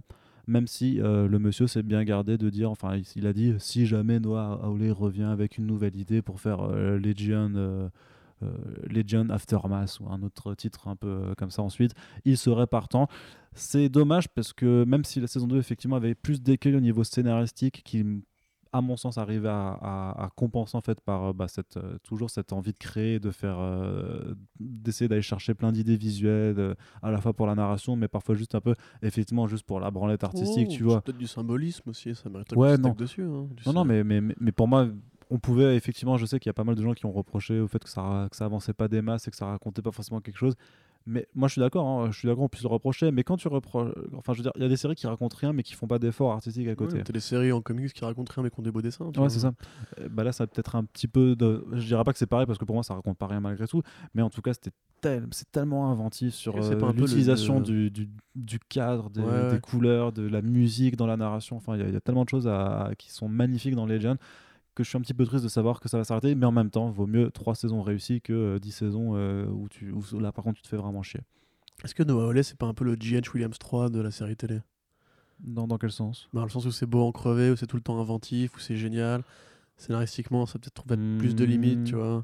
Vois. Ce que je veux dire Ouais, je vois ce que tu veux dire du coup. Parce que pour moi, j'aime beaucoup ce qu'écrit euh, G.H. Williams, c'est pas mon scénariste préféré, tu vois. Ouais. Par contre, je sais pourquoi j'achète ces BD, tu vois. Ouais, C'est ouais, clairement. C'est ma ouverture. Donc- Donc c'est voilà, c'était un peu le contre-coup de karma euh, l'autre soir quoi. On a euh, Why the Last Man, tu vois, puis on fait ah mais Legend 3 ça se finira bientôt. Bon, c'est pas grave. Mais on est en tout cas impatient de retrouver la série qui débutera cet été. Je crois que c'est au mois de juin d'ailleurs que ça a été annoncé pour reprendre. Et là, Corentin veut dire quelque chose. Et si- Epiphany. Et si euh, Warner prenait Noah, Noah Hawley pour faire euh, le film Sandman? Ah, mais ce serait- non bah oui mais Tuerie cosmique. ouais mais tu sais, tu sais bien que Warner ne, ne fera pas de film Sandman. Non, bien sûr, parce que Warner, c'est. Parce que non, c'est pas, c'est pas, c'est pas intéressant de faire un film Zatanna à la place. plus trop les bah euh, oui, moi, moi je veux bien. Oui, moi aussi, J'aime ouais. les barésies. Ouais, je préfère Sandman, c'est tout. Pardon. Et justement, puisqu'on parle de projets qui. T'as dit quoi là J'ai dit j'aime les barésies. Peut-être que, peut que je voulais dire que j'aime emporter. T'en sais rien. Alors c'est bon, arrête plus les barésies que les abricots Ah, je préfère les barésies, clairement, plus que les abricots. l'orange Par rapport à Ouais, non, l'orange clairement pas l'orange. Si je te mets une orange dans un barésie, Ah, ça se compense, tu sais, ça s'annule. c'est des forces opposées qui s'annulent, donc ça, ça passe bien. Du coup, puisqu'on est dans les projets qui, ne, qui s'arrêtent, on va aussi parler de projets qui ne verront pas le jour. C'est le projet de euh, série de super-héroïnes Marvel qui était commandé par euh, ABC. ABC avec euh, Alan Heinberg, euh, l'un des scénaristes de Wonder Woman euh, aux Oui. commandes, qui donc ne se fera pas. Et genre quand il se fera pas, c'est que en fait la chaîne a dit, eh bah en fait nique-toi, on fera même pas un pilote de ta série de merde, on veut pas en voir un seul bout. Alors c'est peut-être pas exactement comme ça que ça s'est passé. Ce qui, Non, moi je pense que c'est oui, c'est Enfin, ce qui, ce qui nous a été rapporté en tout cas, c'est que ABC, ABC voulait vraiment euh, continuer d'avoir en tout cas une production Marvel quelle qu'elle soit. Et donc c'est pour ça qu'ils avaient notamment commandé ce projet dans, l'expectative en fait où Agents of Shield ne, ne, continuerait plus. Mais il s'avère que Agents of Shield continue pour une septième saison, alors même que la sixième n'a pas encore été diffusée. Donc au moins l'équipe de production est plutôt tranquille de ce côté-là. Mais du coup la chaîne avait beaucoup moins en fait d'empressement à trouver un nouveau projet et se sont dit que quand même une équipe de meufs, euh, c'est vraiment trop pour euh, suivre la tendance des super-héroïnes sur les écrans. Il y en a vraiment marre de ce féminisme à la con. Et donc, ils se sont dit ne prenons pas de risques, euh, ne le faisons pas parce que de toute façon, ça n'a pas grand intérêt. En même temps, j'ai envie de dire, moi, je suis un peu triste parce que j'avais envie de voir un peu ce projet, de voir. euh, une équipe de, de personnages féminins, un peu de tierce ou seconde zone euh, de, de Marvel, et voir ce que ça pouvait donner. Et en même temps, c'est ABC. Donc clairement, Ouais, euh, c'est pour se taper du Angel of Shield euh, au féminin, j'ai Oui, envie de dire, de toute façon, mais- je, pense mais- que, je mais- pense que j'aurais même pas regardé Est-ce fait. que c'est pas donc, ABC qui a fait Inhumans? euh, Il me euh, semble, hein, je oui, crois. Bah oui. voilà, bah, Attends, ça dit, existait Il y a une série Inhumans Il me semble, ouais. Enfin, une parodie de ces ces trucs bizarres. hein, Ouais, ouais, ouais, c'est oui, ça devait être eux, effectivement. Bah, oui, tu donc vois, non. typiquement, euh, non. Non, effectivement. Moi, franchement, je, je, je comprends, hein, ça aurait été bien d'avoir une équipe d'héroïnes et tout, mais. Euh, tu sais ce qu'on dit? on dit, dire, on dit que euh, l'enfer est pavé de bonnes intentions. Ouais, tu je vois. confirme, c'est c'est bien ABC du coup. Ouais. J'ai la news sous les yeux. ABC annule la série Inhumans, entre parenthèses. Ah, Haha, oui, c'est vrai. on on s'était permis. oh, on est edgy. Oh là Oh, là. quel provocateur. C'est ça. Non, bah du coup, voilà, tant pis. Franchement, ABC, ça, c'est pas. Tu vois. Je fous. Non, franchement, est-ce que tu regardes une série, une seule série ABC Non, Est-ce que tu connais une seule série ABC non. Voilà. Non, enfin, enfin, je connais Agents of Shield du coup et on en oui, fait. mais par euh, la force des choses, mais bon. euh, Est-ce que, tu regardes Agents of Shield En fait, euh, j'ai pas, j'ai pas, j'ai jamais regardé au début parce que ça ne m'intéressait vraiment pas du coup, et euh, j'ai pas eu le courage de, de rattraper la- de la même façon que j'ai pas le courage de- d'essayer de suivre euh, les séries CW de façon régulière, par exemple, tu vois. Oui. Parce qu'il y a que 24 heures dans une journée et que malgré ce que je croyais, ça c'était une grosse désillusion. Je ne suis pas surhumain et j'ai besoin de dormir la nuit. Mais si, mais si. Donc, si ouais. tu veux, il y a eu trois grandes désillusions euh, ces derniers temps c'est euh, l'é- l'élection de Trump, euh, l'élection de Macron et, le fait que je sois pas Waouh. un super humain. euh, Voilà. Ah, il te tes 500 signatures là. hein, c'est- Hein? Il te tes 500 signatures là. c'est- Ah, ah, clairement. On est parti. Et donc, non, je, ne- je- je ne suis pas ça. Mais ce que je vais suivre, par contre, c'est forcément le développement du projet Red Sonja euh, par euh, Brian Singer, puisque incroyable rebondissement dans cette putain d'affaire. Euh, une, une enquête effroyable, du coup, de l'Atlantique. oui. ça s'appelle The Atlantic? Ouais. C'est eux qui engagent euh, Tennessee Coates, son rédacteur. C'est un- une revue Yes. qui est assez ancienne. Et donc, qui, nous dévoilent en fait, euh, qui ont fait un énorme, euh, un énorme papier sur le cas Brian Singer, dont, dont euh, Comics Box se fait l'écho depuis de nombreuses années et pas par agenda machiavélique pour essayer de détruire la carrière d'un réalisateur, puisque a priori, de toute façon, nos efforts n'aboutissent à rien. Et de toute façon, les efforts de l'Atlantique, qui est quand même un média hyper prestigieux qui a certainement bien plus d'écho aux États-Unis que comicsblog.fr, euh, je, je crois. je, je suis, je suis pas certain, mais je Non, crois. Pas exagérer quand même. Donc, si même la, Ils, même- font, ils font ce qu'ils peuvent. hein. voilà, c'est si même une enquête édifiante de l'Atlantique, de, de, des Atlantiques sur plusieurs années avec euh, quatre nouvelles accusations en fait de, de viol sur mineurs qui, qui s'ajoutent aux quatre qui étaient déjà euh, Ouais. là, euh, Tout à fait. dont non. Enfin, non, c'était 3 plus maltraitance sur tournage. Et en l'occurrence, bon, le- l'enquête a pris 12 mois, comme tu dis, donc euh, c'est pas un scoop ou une news à clic ou un Mm. truc que les mecs ont vraiment pu sortir juste pour faire du, du, du buzz. Enfin, évidemment, je pense qu'ils ont conscience que ça va faire du buzz, mais en même temps, au bout d'un moment, tu parles d'un mec qui a potentiellement, je suis obligé de le dire en fait, j'ai pas le droit de dire ce que je pense vraiment, c'est horrible, qui a potentiellement euh, agressé euh, des mineurs pendant 20 ans. Donc je pense que là, on peut peut-être arrêter d'invoquer la sacro-sainte, la, la sacro-maudite euh, euh, putaterie journalistique pour juste se demander est-ce qu'il n'y a pas un putain de problème avec ce mec euh, à Hollywood quoi. Un petit chiffre, euh, la Fox a viré donc Ryan Singer de Bohemian Rhapsody, ce qui n'a rien à voir avec son comportement ou sa vie privée, juste parce qu'il n'arrivait pas à l'heure sur les tournages et qu'il s'engueulait avec Rami Malek qui ne supportait pas son manque de professionnalisme. D'ailleurs, Rami Malek a été une des voix qui a demandé son départ. Maintenant, euh, le fait est qu'il avait signé un contrat très juteux qui lui permettait de, toucher un, peu d'argent sur chaque ticket vendu et qu'aujourd'hui, Brian Singer va se retrouver avec 40 millions, grâce au succès de Bohemian Rhapsody. Alors moi j'aime beaucoup Queen, euh, je n'ai pas aimé ce film mais j'aime beaucoup Queen. Je trouve ça extrêmement préoccupant que euh, d'un côté on dise à la presse arrêtez la délation parce que vous brisez des carrières, vous, vous ne, vous ne rapportez que des faits de gens qui veulent de l'attention et, et se faire remarquer ou de l'argent, en l'occurrence des gens qui témoignent à visage, à visage masqué, donc ils n'ont probablement pas d'argent j'imagine. Euh, et de l'autre côté, l'industrie qui ne se prive pas de nommer Bohemian Rhapsody au Golden Globe, aux Oscars, Oscar, aux Oscars. le studio qui verse 40 millions à un type qui, encore une fois, a peut-être euh, euh, abusé des jeunes, hommes, des jeunes hommes pendant toute sa vie. Euh, et qu'à côté de ça, on n'a même pas le droit de le dire sans se faire accuser de ne pas respecter l'habeas corpus, ce qui a été le cas évidemment. Personnellement, je, je trouve ça vraiment euh, plus que grave en fait, je trouve ça euh, dangereux, vraiment très dangereux la façon dont. C'est pas moi qui donne des leçons ou quoi, hein, juste je me pose la question, un jour j'aurai des gosses, tu vois, et, et peut-être qu'ils voudront être acteurs, ou peut-être que ça me ferait pas plaisir de savoir qu'il y a des gens comme ça qui, qui courent dans les rues et que le système les protège euh, parce que juste ils ont assez d'argent pour payer un procès sur plusieurs années, contrairement à leurs victimes. Que on sait, on sait qu'il y a eu des, enfin, on imagine qu'il y a eu des arrangements financiers sur certains, certains procès qui se sont conclus en autre boudin. Euh, là actuellement, Brian Singer est encore en attente de jugement, mais ça n'a pas dérangé Millennium Film euh, pour lui signer un contrat à 10 millions de dollars. Bon, quand tu sors de 40 millions, tu vois 10 millions, c'est les pois chiches dans le couscous, comme on dit, tu vois, c'est pas forcément. Ça fait plaisir, ça fait plaisir, tu vois, mais bon, c'est pas forcément utile, tu vois. Le mec était inemployable en plus, donc tu te demandes pourquoi est-ce qu'il le paye 10 millions, il n'y avait pas forcément.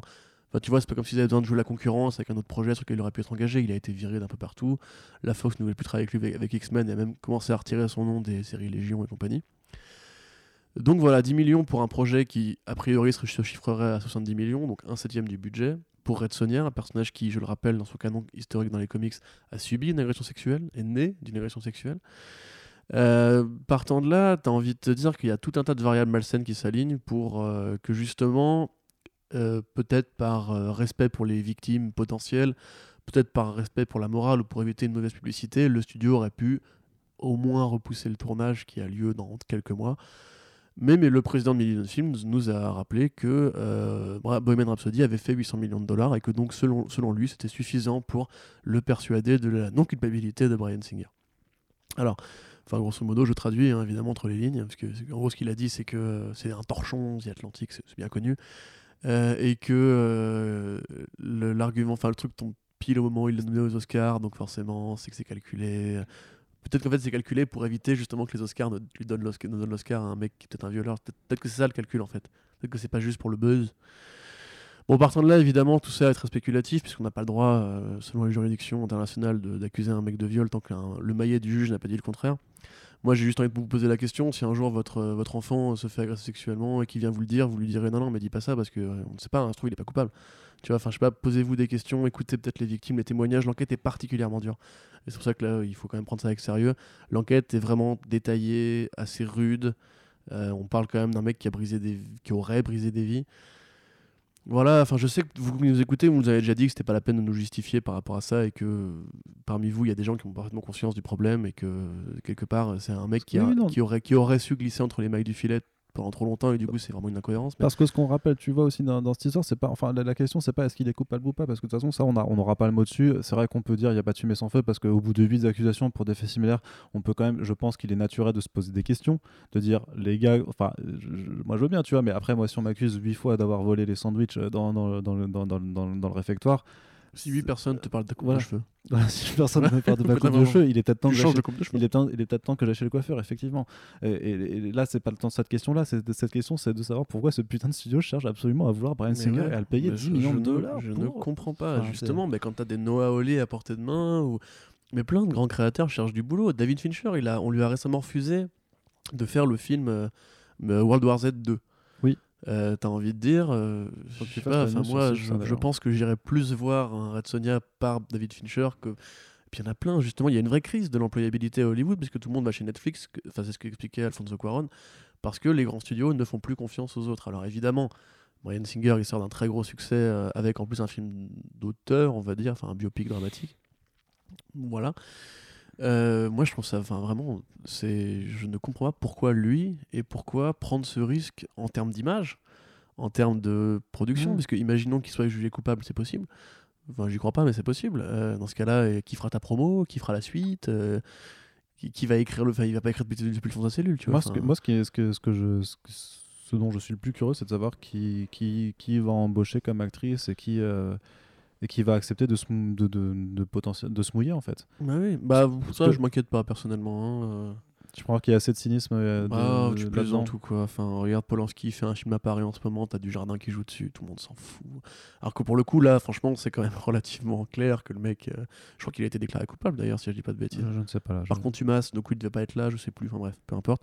Mais tu vois, il y a encore des gens qui veulent bien tourner avec lui, des femmes aussi. Enfin, en vérité, euh, il faut se mettre à la place des mecs, tu vois, c'est dur de trouver du boulot à Hollywood. Si on propose une franchise de super-héros, ta carrière elle est sauvée. euh, c'est dur d'être acteur, c'est dur d'être un gesson, euh, c'est chiant, etc. Mais à un moment donné, il y a des questionnements moraux que tu dois te poser, quoi, parce que la moindre personne qui collabore avec ce, genre d'in- d'individu risque de perpétrer ou d'autoriser ou de sanctionner un comportement qui est pas tolérable. Enfin, j'ai l'impression, tu vois, de passer pour un, un mec chelou à expliquer que la pédophilie c'est mal, tu vois. Mais euh, enfin, je sais pas. euh, Personnellement, ça, ça me choque un peu. Et effectivement, comme tu dis, j'ai hâte de voir qui, euh, qui dira oui, parce que des gens diront oui, des gens accepteront de bosser, et eux, ils seront pas payés 10 millions pour le faire. Donc euh, voilà, j'ai même, tu vois, très hâte de voir le cachet que Milliam va payer à l'actrice qui jouera Red Sonia par rapport aux 10 millions de Brian Singer, parce que je pense Mhm. que ce sera la, le- la news sur laquelle je vais le plus m'amuser à écrire euh, pour éviter les, les choses trappes, on va dire. Euh, voilà, enfin, je, sais que par- il y a des gens qui défendent encore ce mec, et si ça vous intéresse de lire l'enquête, lisez-la, partagez-la, c'est vraiment important. Je veux dire, euh, Polanski, tout le monde le sait. Brian Singer, quand tu parles de X-Men, déjà, très peu de gens savent qui est Brian Singer, mais euh, c'est pas aussi notoire, tu vois. Il faut, il faut partager ça, il faut que les gens comprennent et sachent, parce que c'est une faille dans notre système euh, occidental. Pour moi, c'est une faille dans la justice, en fait, simplement. Et il faut vraiment que ce soit au moins connu du grand public, parce que là, actuellement, c'est pas le cas. Hmm. Actuellement, tout le monde s'en fout, les gens ils vont juste aller voir Red Sonia quand le film, quand le film sortira en disant Ouais, cool, Conan au féminin. T'es là, ouais, mais t'as vu qui l'a fait? Non, c'est qui? C'est le mec qui a fait X-Men. Ah, cool. Non, non, mais à côté, il a un palmarès, tu vois. Enfin, il a des trophées, il a une salle de trophées, tu vois. Enfin, tu vois, bref, voilà. euh, Je, moi, je, content, enfin, je voulais en parler parce que vraiment, ça, ça, me- ça me terrifie en tant qu'être humain. Et euh, on peut passer à la suite euh, pour Yes, plus euh, la suite est un peu plus légère, c'est Oui. Reborn qui, de Mark Millar et Greg Capullo, une Oui. mini-série en six numéros sortie chez Image Comics qui était, si tu veux, un projet d'entre-deux pour Capullo entre la fin de Run de Batman et le retour sur Dark Knight, Dark Knight Metal, qui va donc être adapté au cinéma. Bah écoute, oui, par Chris McKay. Euh, Alors Chris McKay, qui est euh, le mec qui est censé euh, faire euh, Oui. le film Nightwing depuis trois ans, ouais, donc non, mais... Voilà, le film Nightwing, il se fera peut-être un jour, euh, pas clairement, clairement pas demain, ni, ni même après-demain, ni même le mois d'après, mais euh, vachement plus loin, parce qu'on le sait aussi, normalement, il doit être sur, euh, il était sur le premier Lego Lego, Batman Batman, 2, donc il doit faire un Lego Batman 2. Personnellement, j'ai plus envie de le voir faire un Lego Batman 2 puis un Reborn qu'un film Nightwing, donc pour l'instant, je ne vois pas trop Hmm. l'intérêt dans les plans immédiats de, de- des films d'essai. Moi, je pense que le film Nightwing, euh, maintenant qu'on a des infos concrètes sur le film Batman, et on sait que ce sera un Batman, on va en parler, hein, mais un Batman plus jeune, à moins qu'ils fassent comme Joker et qu'ils en fassent un truc vraiment très à part en stand-alone, Ouais. j'ai vraiment du mal à y croire. Et puis oui, effectivement, Lego Batman 1, c'est de la frappe, euh, t'as envie d'en voir un deuxième comme tout le monde, voilà. Euh, mais du coup, Chris McKay, bah, c'est cool de voir qu'il va réussir à manger. Parce qu'en attendant, bah, il travaille pas, le pépère. Euh, donc oui, bah, c'est un bon cinéaste. Chris McKay, il a, il a de l'invention, il a de l'originalité, il est bien. C'est l'école Miller, Miller et, et Lord. Voilà. On y Et, arrive. hein. euh, je suis fatigué. Ah, Par on- contre, ouais, du coup, Sandra Bullock aussi à la coproduction. Et association Sand- Sandra Bullock, évidemment. euh, bon, bah, c'est Miss Détective, youhou, mais c'est aussi Gravity. Euh, donc, Oui. c'est une femme qui a du goût, finalement. Et euh, bah, je ne sais pas si elle jouera le rôle principal, puisque le rôle principal, c'est celui d'une femme d'âge moyen, on va dire, qui, euh, au départ, c'est une vieille femme qui meurt de vieillesse et qui, en arrivant au paradis, réalise que en fait, le paradis est une sorte d'immense simulation de Ready Player One, où en gros, c'est un monde de fantasy où se bousculent aussi des, des technologies un peu futuristes. Euh, voilà. euh, son... C'était pas, c'était pas ouf ouf quoi. non, c'était pas. Bah, c'est ce que j'allais dire. Oui, c'est. Donc euh, vous avez la VF euh, disponible Le- chez Panini. Ouais. Le moins de comics de Mark Millar finira adapté, donc on va devoir dire ça pas mal de fois, genre c'était pas ouf ouf, mais bon voilà. Euh, on a déjà vu des œuvres de Mark Millar qui se transcendaient au cinéma, comme Kingsman, Hmm. qui était bien mieux que le comics, enfin selon moi, comme Le premier, cas, ouais. Service, ouais. Hmm.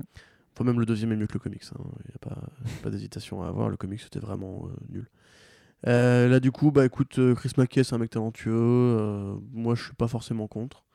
ça peut être visuellement intéressant, et puis c'est toujours cool de voir que la fantasy peut exister, puisque c'est vrai que depuis la- le Hobbit 3, on n'a pas trop vu de films de fantasy qui marchaient au cinéma. Voilà, que dire, je suis content, mi-figue, sympa. Il est content. Voilà, vous serez invité au Panthéon, euh, au Panthéon, à l'archipel pour une projection sur grand écran. euh, non, c'est faux. Mais si Arnaud, tu veux voir le film en grand écran, tu me dis, euh, on, se met, on se le met à- dans, dans mon ciné. Ah, je préférais me le mater sur mon iPhone, mais euh, bon, bah, écoute, cha- Ah cha- bon chacun, chacun, chacun ses choix. oui, exa- Exactement. Bah oui, le métro. Exactement. Du coup, on passe à la suite. Est-ce que tu penses que le fait qu'il y ait eu des réécritures constantes sur le tournage du film Joker soit une mauvaise chose ou non?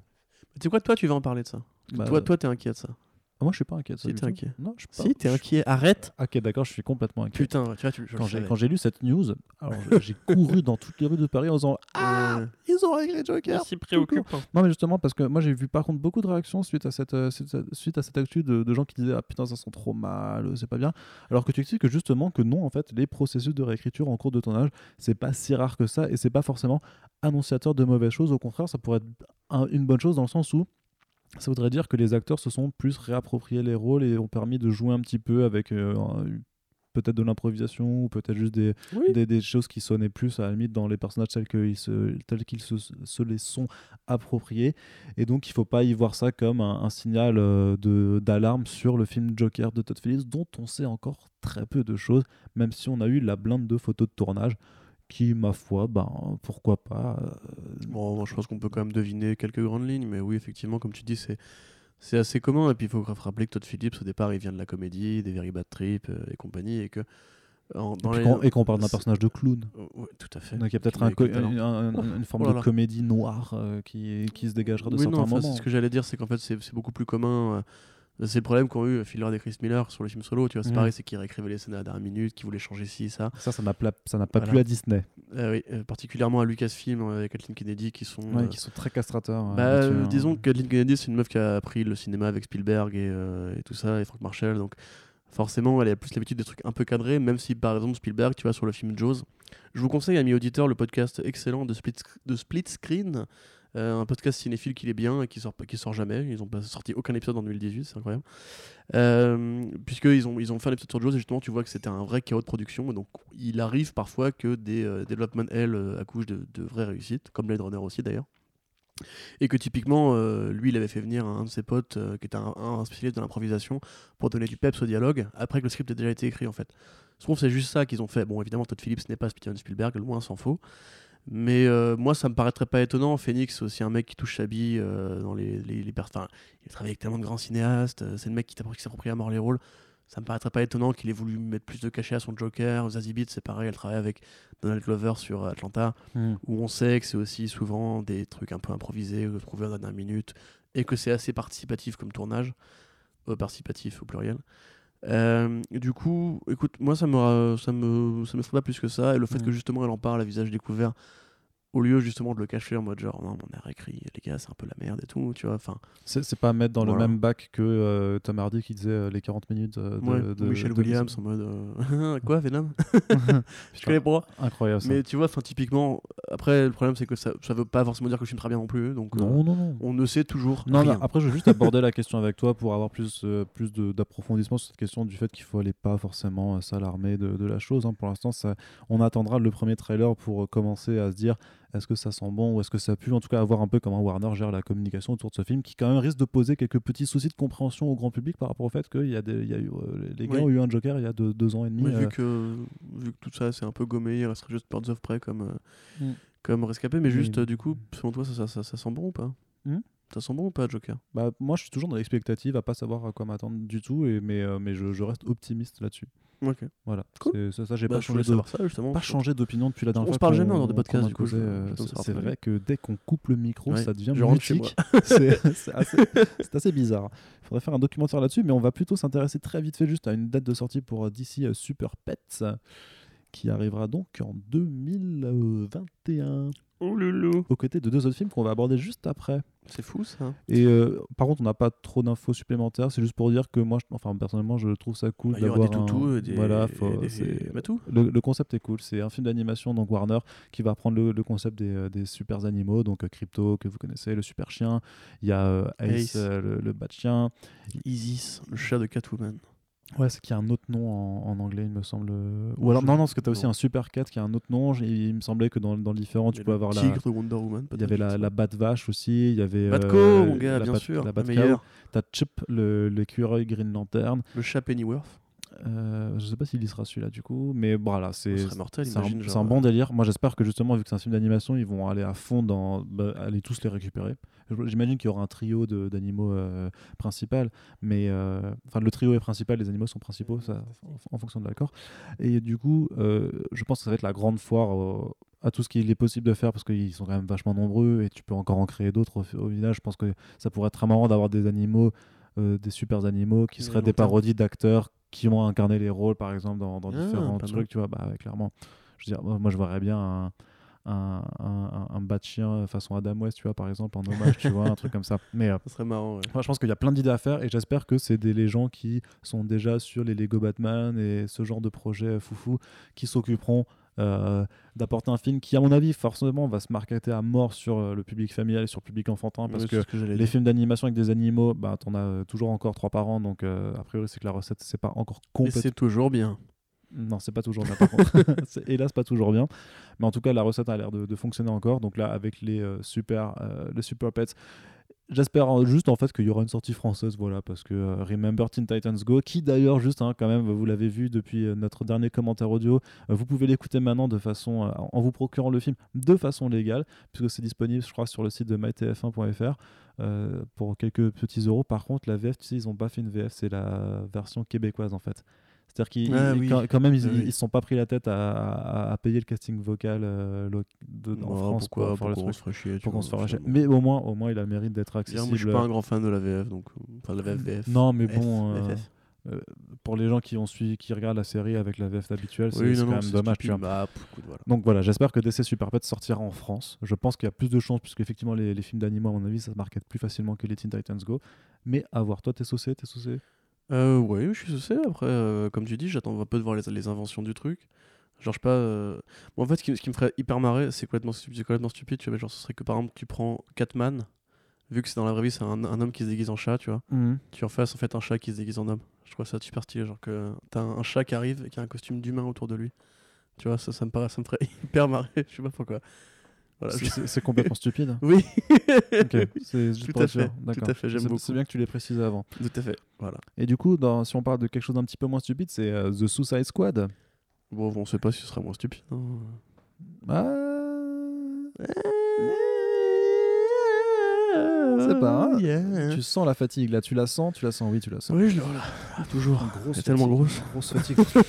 Pardon. La fatigue. Donc The Suicide Squad qui arrivera également en pardon en 2021. James Gunn va réaliser le Suicide Squad, Arnaud. Oui, c'est Mais c'est formidable ça. Alors c'était d'après le papier du Hollywood Reporter, c'était dans les négociations finales, mais euh, le titre était clairement un indicateur euh, que, bah, que ça va se faire. En gros, il était juste en train de négocier le nombre de zéros à son chèque pour faire la chose. Et donc The Suicide Squad, qui comme on le supposait déjà lorsqu'il avait été annoncé qu'il écrirait le scénario, ne sera pas une suite directe euh, du premier film de David Ayer, mais sera une sorte de, relaunch, puisqu'a priori certains personnages devraient rester et d'autres devront changer. La vraie question c'est qu'à la limite, est-ce que le cast va changer ou est-ce que c'est le personnage qui va changer?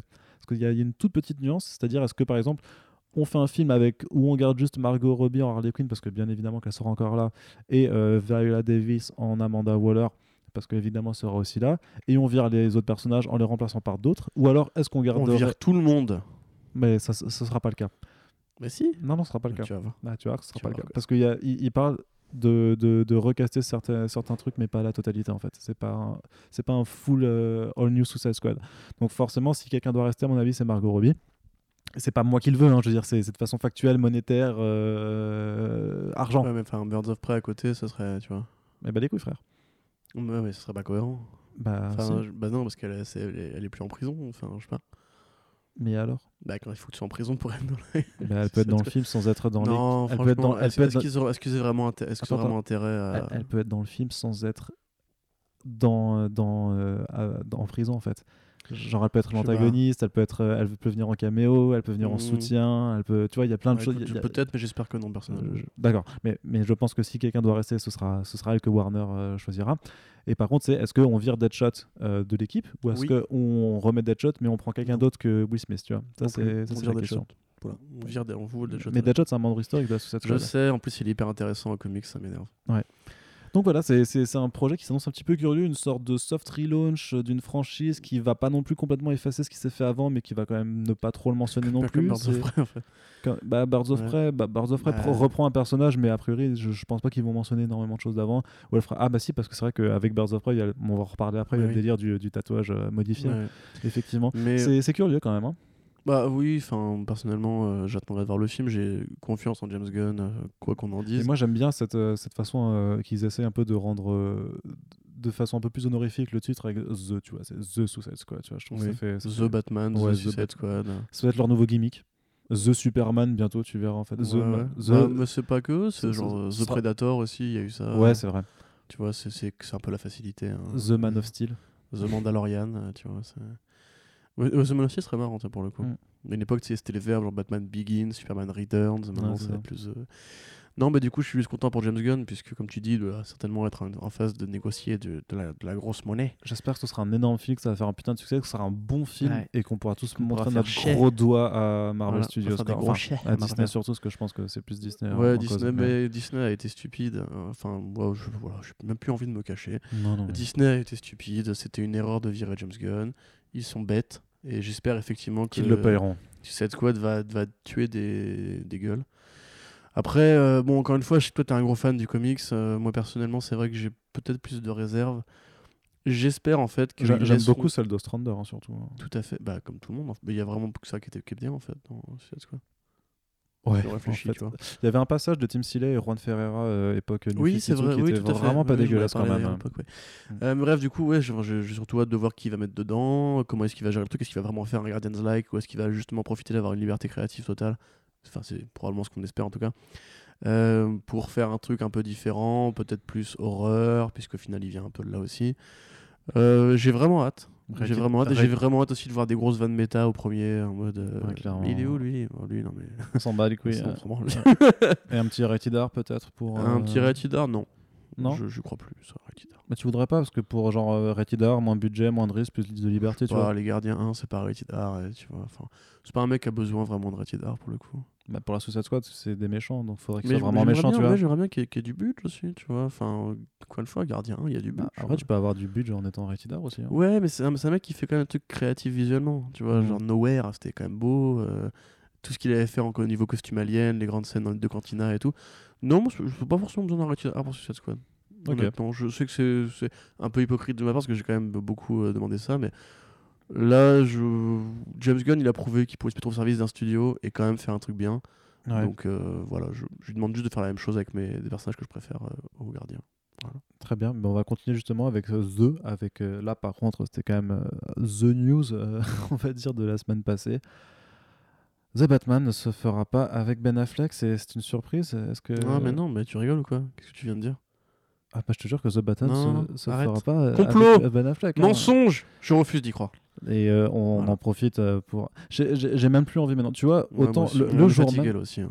Ouais c'est vrai, on, on- ça fait quand même une, une on- bonne heure On aurait dû 40. commencer par là pour euh, mettre des gros doigts. Tu vois, Ah bah là on aurait, je t'avoue qu'on aurait euh, cassé des Ouais. fions là clairement. ouais. parce que et, et- et pas tant pas tant nous que même que fions. ouais, pff, écoute, on a les, on a les, les expressions qu'on mérite Oui, à euh, à, à cette heure-là mais euh, il y a une forme de revanche personnelle si tu veux puisque ça fait quand même enfin le feuilleton enfin je pense que Corentin tu devrais le faire quand tu auras du temps euh, faire re- retracer un historique en fait de ce feuilleton débilitant en fait qu'aura été euh, The Batman et euh, enfin en tout cas le film Batman de Ben Affleck où il aura euh, tour à tour suite au- à la débâcle BVS on va dire euh, ben, perdu le contrôle de, de la réalisation puis du scénario et après pendant deux ans ça a été si tu veux un micmac de savoir s'il jouerait ou pas sachant qu'en gros il y a eu que des, re- des, des reports de, de médias hollywoodiens tels que euh, Variety que le Hollywood Reporter donc euh, pas des euh, Forbes.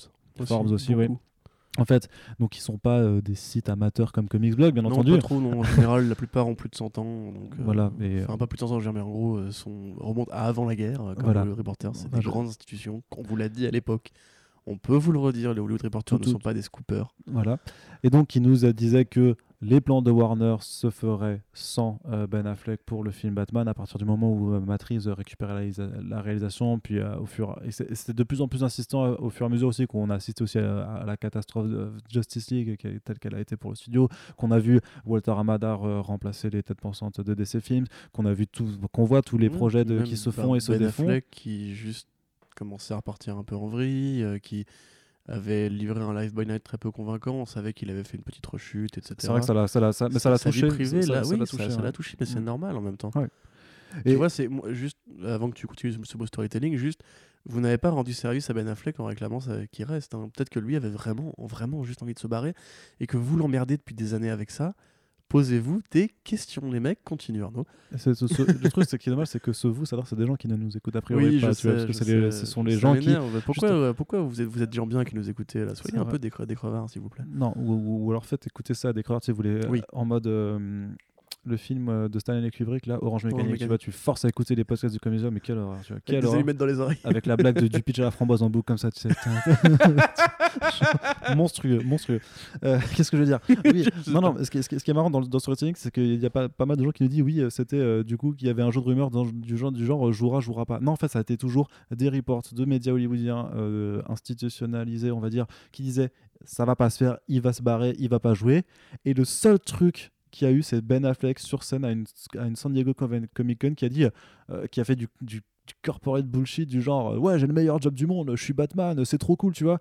Et d'un coup tout le monde a et, je me rappelle qu'il y a eu une vague de euh, regardez il a dit que c'était trop cool de jouer Batman, donc ça veut dire qu'il va rester.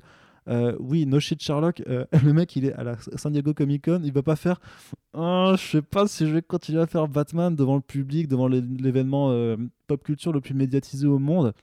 Enfin, vous imaginez la, la catastrophe en termes de, de public relations que, que c'est pour puis, Warner machin. il il est sous contrat. Ouais, et puis, vois. enfin, il C'est a- comme, je vous, je, vous je me défie de le faire. Est-ce que votre travail, si vous ne l'aimez pas, allez voir votre patron et dites-lui euh, Je déteste bosser là, espèce de gros connard. euh, De toute façon, vous êtes tous des gros cons, mes collègues. Je veux juste me casser d'ici, mais j'ai pas d'autre boulot pour le moment. Donc voilà.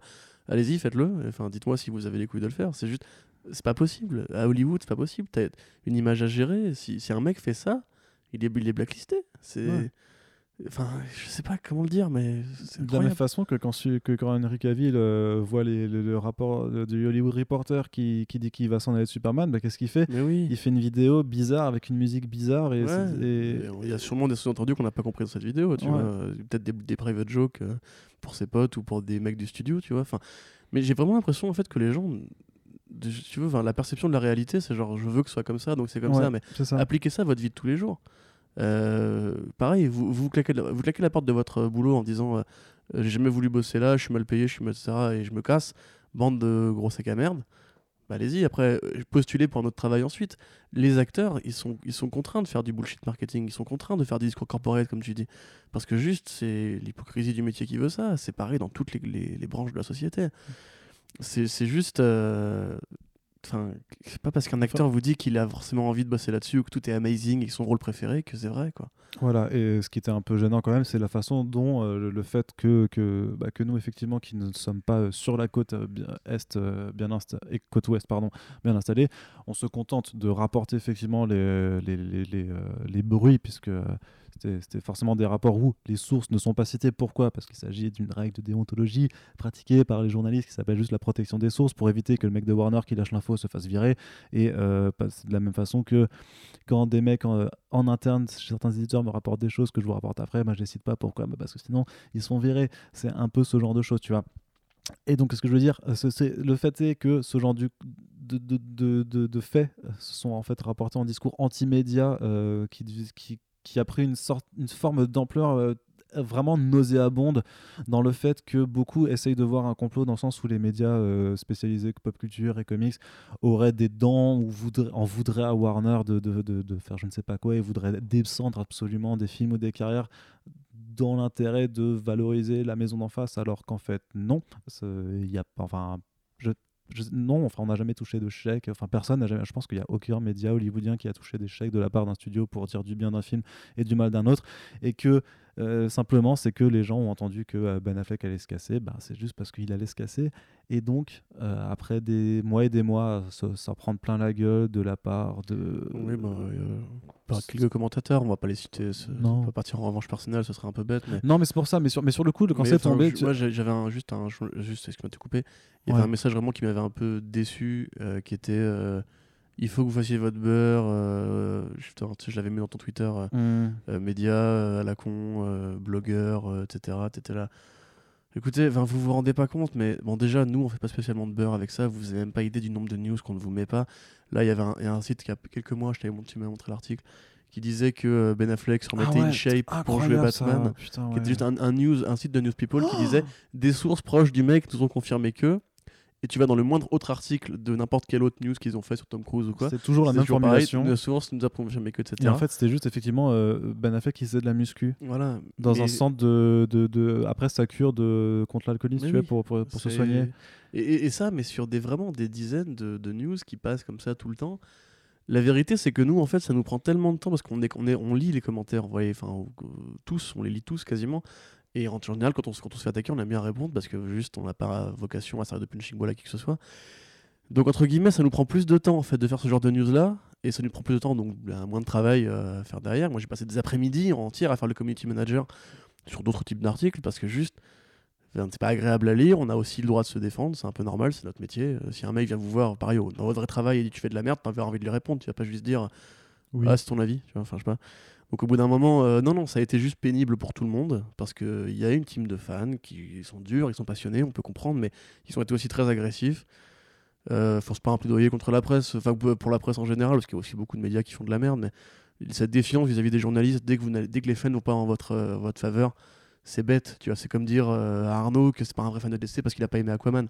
On a eu ça comme commentaire, s'il te plaît, enfin le mec lit du DC depuis 10 piges, il a été rédacteur de DC Planète, tu vois, enfin arrêtez juste de. Enfin, je, m'énerve, ça y est. Mais tu vois, il y a des trucs vraiment qui sont un peu grotesques et c'est pareil pour les reviews, c'est pareil pour tout. Ben Affleck, ça a vraiment été un, énorme symptôme d'un truc aussi bête que juste parfois les faits sont décevants. Oui, moi aussi, j'aimais bien son Batman dans BVS. Euh, j'aurais bien aimé le voir euh, diriger un Batman comme il a dirigé The Dawn. je pense qu'on est les premiers déçus de ça, tu vois, que ce, que ce film qu'on a tous fantasmé ne soit pas arrivé. Mais maintenant, c'est la vérité, tu vois, c'est la réalité des trucs et ça sert à rien de se battre contre la réalité. Il y a des fausses coupes, il y a des fausses rumeurs, il y a des, des, conneries, mais au bout d'un moment, comme tu dis tout à l'heure avec Brian Singer, il n'y a pas de fumée sans feu, quoi. Ouais, et, quand t'as cinq médias qui te relayent euh, ça euh, pendant, plus d'un an, pendant plus d'un an, et encore une fois, lui, il avait pas l'air forcément de. Ouais. Tu vois, dans Justice League, il, s'en bat les couilles. Et de la même façon que si c'était réellement faux, je pense, enfin, je, je sais pas, mais j'imagine que si c'était réellement faux, bah, on aurait, ça aurait été contredit bien plus rapidement et qu'on a quand même l'habitude maintenant avec Warner de voir qu'il y a beaucoup de choses euh, qui, qui, circulent où en fait le studio ne répond simplement pas. De la même façon que pour Henry Cavill et je pense que c'est la prochaine news qu'on fera euh, tôt ou tard c'est de dire que effectivement enfin il quitte le rôle de Superman officiellement parce que enfin, enfin je pense du coup je pense que c'est même un autre cas parce qu'en fait c'est juste que vu qu'il n'y a pas de projet Superman en fait il n'y aura pas de news euh, Henry Cavill arrête d'être Superman parce qu'en fait il n'y aura juste pas de film Superman. Oui, oui je pense. Tout simplement. Enfin on en reparlera dans 10 ans peut-être qu'on sera plus qu'on sera plus ici mais ce que je veux dire, c'est que quand il y a eu cette news de Superman, tu vois, Warner Bros. A dit nos relations avec Henry Cavill sont bonnes, mais il n'y a pas de projet, effectivement, il n'y a pas de projet Superman en ce moment. Et, les gens se disent, et, la réaction des gens, c'est de dire bah regardez, ils n'ont pas confirmé que truc, c'est-à-dire qu'il est bien là. Non, non, mais vous n'avez pas lu, ils ont dit on n'a pas de projet Superman pour le moment. Donc ça, ça veut. oui, puis c'est comme quand Fisher te dit que Cyborg finira par arriver un jour, mais qu'en même temps c'est compliqué parce qu'il faut beaucoup de fric. Et t'es là, non, mes gars, enfin, franchement, Ray Fisher, il n'y a rien, euh, rien de personnel, hein, mais le film, il n'est pas annoncé, et on voit qu'il y a des scripts, d'autres trucs qui sont commandés, on voit qu'ils pensent quand même assez loin, tu vois. Peut-être que juste ils vont pas le faire. Euh, en tout cas, en l'occurrence, sur en l'occurrence, personne ne défend Ray Fisher, donc. c'est clair. bah, c'est vrai que son cyborg, c'était pas forcément la chose que les, gens. Ouais, il n'est pas apparu dans les meilleures conditions aussi. Ouais, clairement. Mais aussi, tu vois, le truc, c'est. Euh, ce que je voulais dire, je veux dire, c'est que si même un Man of Steel doit, se, devait se faire un jour ou l'autre, techniquement, il euh, faut prendre en compte les emplois du temps des gens. Mais même là, sur le planning de production, c'est-à-dire que ça n'arriverait pas avant 2022. Bah et, de la même façon, tu vois, et, parce que sur la news de, de, Batman, on m'a dit oui, attends, Ben Affleck sera pas Batman dans The Batman de Matrix. Par contre, il pourrait revenir après. Mais les gars, si The Batman il fonctionne, bah Matrix, il va, euh, ils vont faire une suite, ils vont faire une franchise, ils vont faire une, une trilogie. Et puis ils ont affirmé que c'était ce genre de projet maintenant qu'ils voulaient refaire et faire plus des, des trucs en standalone. C'est-à-dire que s'il doit y avoir un, autre Justice ou je sais pas quoi, mais ça arrive dans quoi? Dans 5 ans, 6 ans, 7 ans? Je crois que Ben Affleck, il va reprendre? Hein Il a été annoncé ce film Tu vois Bah une, non, une non, info, non, bah non, euh il a, il a jamais dans été. quel projet il pourra apparaître Ben Affleck? Enfin, il Voilà, non mais, non, mais c'est que de la spéculation. C'est-à-dire, il va revenir. Mais, et même si ça se fait, je veux dire, en attendant qu'il y ait Wonder Woman 2, qui est sûrement un Wonder, Wo- un Wonder Woman 3 dont Patty Jenkins euh, pa- part déjà, c'est-à-dire que le film, il doit arriver de quoi dans 5 ans, 6 ans, 7 ans? Tu crois vraiment que dans 7 ans, Ben Affleck, il va encore pouvoir jouer Batman? Tu crois pas qu'il sera passé à autre chose aussi Tu aussi, crois en pas plus, Oui, hein. non, mais même de façon euh, ouais, pragmatique, tu vois, en termes d'âge et tout ça. Enfin, il y a un moment, faut, faut, faut arrêter. C'est plus le Batman officiel. Euh, Ouais. Moi, je veux bien qu'il fasse un petit caméo, mais dans ce cas-là, vous me dites Tyler Ashley est Superman, punto. Non, bah non, c'est pas vrai. Euh, dans ce cas-là, euh, David Mazouz, euh, c'est Batman, tu vois. Ouais, non, bah non, parce qu'il peut, il peut pas jouer tout seul, il faut qu'il y ait un, un Ouais, mec d'un mètre bah 95 voilà, dans le costume. parce, que ça Youpi. passe pas. parce que le mec, tu sais, fait, fait ma taille en fait. Ouais. Euh, Ouais. Est-ce que tu me vois jouer Batman? Bah non, tu vois. Bah si, bien sûr, hein, Bah, évidemment, mais- tous les jours. non, dans mes clairement pas. clairement pas. Mais tu vois, genre aussi un truc, c'est euh, beaucoup de gens qui nous disaient mais arrêtez de rapporter cette, cette actualité-là, tant qu'il n'y a pas de confirmation, d'information. Il faut savoir que nous, on n'est pas juste là pour lire les communiqués de presse officiels des, des studios. Ouais. Euh, savoir comment un film est fait en amont et le suivre au quotidien, c'est aussi notre travail, puisque déjà c'est intéressant. Euh, comme on aime bien savoir dans quel contexte Van Gogh a, a peint tel ou tel tableau, euh, qu'est-ce qui a inspiré euh, tel grand sculpteur à faire telle ou telle œuvre. Le contexte est toujours assez intéressant. En plus, ça révèle des choses sur les directions qui auraient pu, qui n'auraient pas pu. C'est pas pour rien justement que tout le monde tape les commentaires audio des films, enfin que beaucoup de gens en tout cas passionnés se tapent les commentaires audio des films ou les masterclass pour savoir euh, comment a été fait telle ou telle scène. Tu vois, c'est intéressant aussi à faire. Et en un sens, euh, justement, quand on voit, euh, tu vois, mettons par exemple qu'on ait décidé de, dire que euh, toutes les rumeurs par rapport à Venom et Rated R, PG-13 et les scènes coupées, ce ne soit pas un communiqué officiel, donc on ne le rapporte pas. En même temps, quand on voit le film, peut-être qu'on peut s'expliquer pourquoi il est comme ci, comme ça, en suivant la pré-production qu'il y a eu avant. Ça n'a rien de personnel. C'est juste pour essayer de comprendre comment on est arrivé au produit qu'on a eu entre les mains.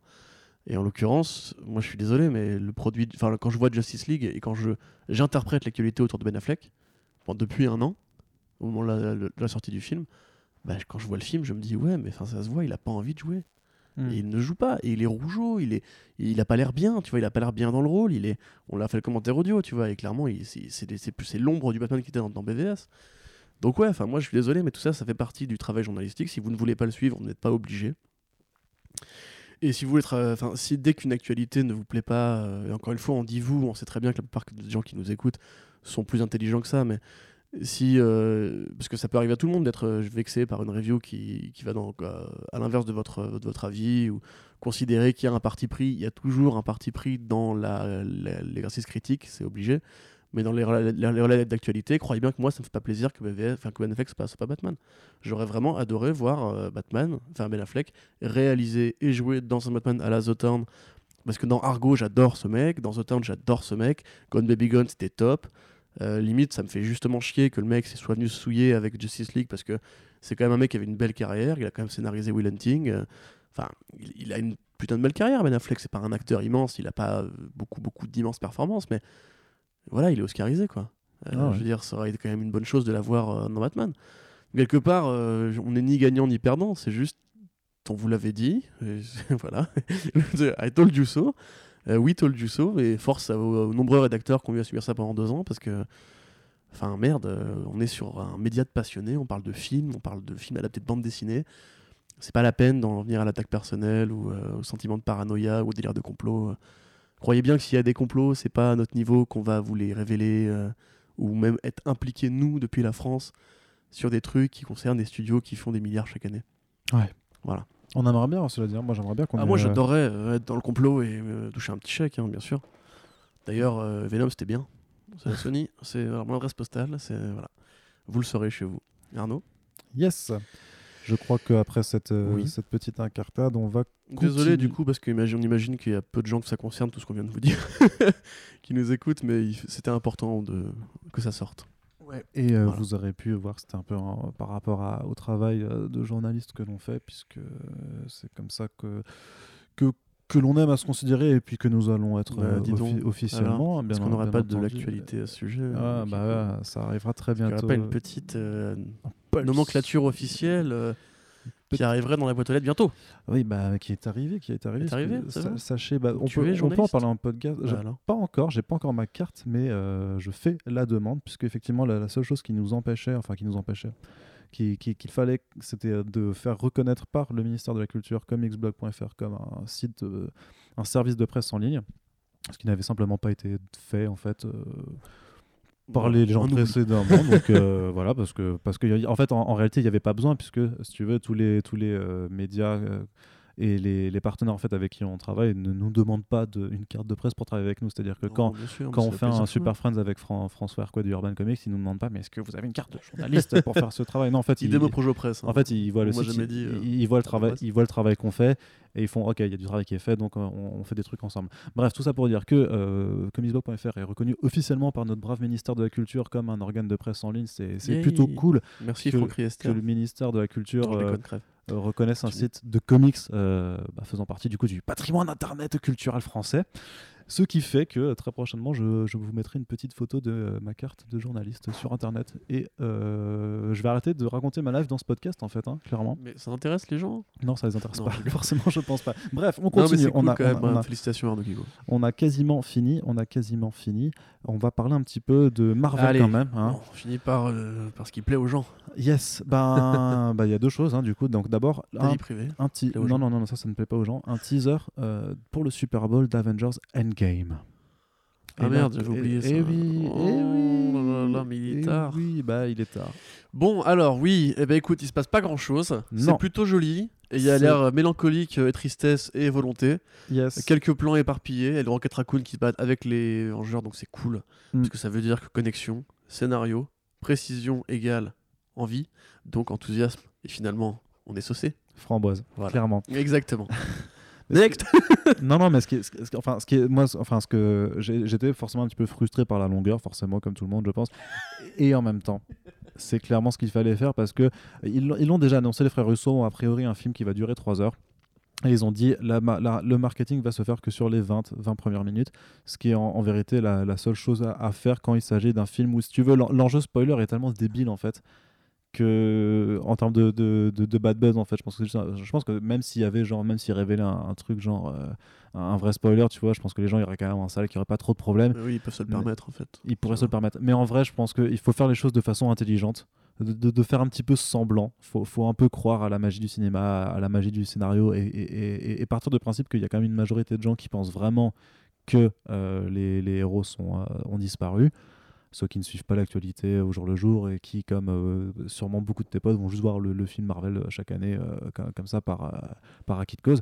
Et donc, il faut faire les choses effectivement voilà, de façon intelligente et ne pas trop en rêver dans la communication. Entretenir le buzz, le mystère pour susciter l'attente aussi, c'est très simple à faire et, et on, on est beaucoup, euh, on, on est beaucoup aussi à dire que techniquement, je pense que Marvel Studios n'aurait même pas besoin de faire de la com pour Avengers Endgame. Il pourrait juste dire C'est ce que je voulais dire par ils peuvent se le permettre. il pourrait se voilà ils ne bien entendu de façon pragmatique ils ne peuvent pas se le permettre parce qu'il faut euh, il faut quand même rappeler aux gens que le film existe il faut emmener les gens euh, dans, dans les salles donc c'est assez satisfaisant je sais pas si on aura un, un- un véritable full final trailer qui arrivera d'ici je pense que si Si, si, quand même. mais ce serait bien qu'ils se réservent un truc comme ça, pareil, de, de deux minutes max, où, où, à la limite on, on répète Ouais, beaucoup de, ouais. de- des séquences déjà vues.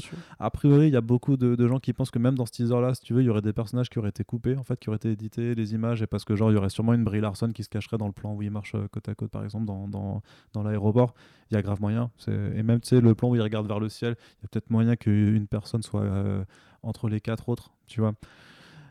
On verra ça de toute façon. On a vu de toute façon avec le trailer d'Avengers Infinity War qu'il y avait des scènes qui avaient été tournées juste pour les trailers. Donc à voir s'ils t'imagines là tout serait tourné que Ouais, pour les ouais. trailers puis, machin. Je veux dire, je, je voulais comparer ça à, une autre franchise Disney qui est Star Wars euh, quand le The Force Awakens, euh, le trailer était sorti. C'était pareil, c'était quand même assez cryptique. Euh, les premiers trailers euh, de, euh, de Abrams c'était super bien euh, fait parce que c'était plus des espèces de moments d'ambiance qui avaient été sélectionnés sur une bonne musique. Et au final, le trailer en lui-même était relativement peu explicite avec le film. Là, si- bah, ça dépend de ce qui se passe dans, ces fameuses 20 premières minutes, mais je pense vraiment qu'ils peuvent tenir cette promesse-là. Ouais. Et euh, de toute façon, voilà, je- qu'est-ce que tu veux dire? Tout le monde ira le voir, ils feront 2 milliards de toute façon. C'est clair. Que ça nous plaise ou non, hein. c'est pas nous qui, voilà. Ah, c'est clair. Mais du coup, voilà. je- Nous, on touchera pas plus euh, de de- pour nos potes que Mm. qu'ils fassent ça Je trouvais plus efficace que le premier teaser euh, plus avec, euh, avec Tony Stark. dans Bah, t'as un, vaisseau. t'as un peu, ouais, puis t'as cette impression, enfin, j'aime bien le truc, c'est genre, ouais, certaines personnes euh, vont de l'avant, enfin, passent à Ouais, autre chose, ouais, et un genre, nous, non, tu vois. Euh. Ouais. Ouais, ce côté genre, euh, non, bah, nous, on va, on va se battre, et puis t'as quand même, Tu sais, en termes de plan, le, le raccrochage du bouclier de Captain America qui, forcément, euh, C'est symbolique. c'est c'est ultra symbolique. Puis on, a tout, on, on garde encore en tête le fait que c'est très certainement le dernier film avec un, un Captain America, Steve Rogers, euh, Chris Evans. Eh quoi. Donc c'est sûr que. Peut-être aussi avec un Donny Junior. oui, oui, mais c'est sûr qu'on s'attend clairement à ce que les chills soient très très nombreux dans, dans le film. Et, Les euh, larmes. Les larmes, bien entendu, bien sûr. Je sais pas. On, Peut-être. on verra. Espérons-le. Bah, franchement, ça peut être bien fait. Je veux dire, euh, moi, j'ai jamais pleuré devant Marvel Studios, donc. euh, Moi, je trouve qu'Infinity War était bien fait. hein. mais On en a déjà parlé. Est-ce que... Ouais, ouais.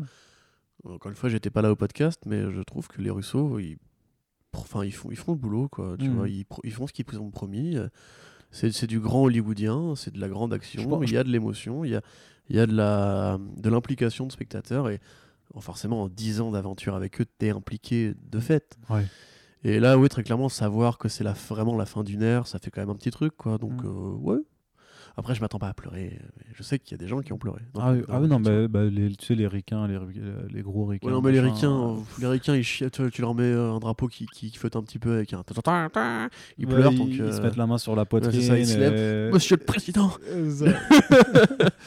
Euh, Parlons pas des ricains, parce qu'on va se fâcher. Non, mais non, ça se passe Il y a des. Français qui ont pleuré aussi. Très certainement, bien entendu. Mais après, euh, vous avez tous, euh, enfin, tout le monde a le droit d'être euh, impliqué sûr, émotionnellement dans un film et euh, on rappellera à, à tous ces, à ces deux, deux connards qui font un podcast là que l'un d'eux a pleuré devant la mort de Superman dans BVS. Ah oui, hein, c'est voilà, vrai. bah voilà. C'est vrai. Mais qui, mais qui sont ces gens bah, Je ne sais pas. Traduisons-les. Ouais, clairement. euh. Donc il n'y a, pas de honte à s'impliquer émotionnellement dans Moi, j'ai pleuré devant. About Time euh, de Richard Curtis. Putain, mais j'ai chié comme une merde dans. Spider-Verse, putain.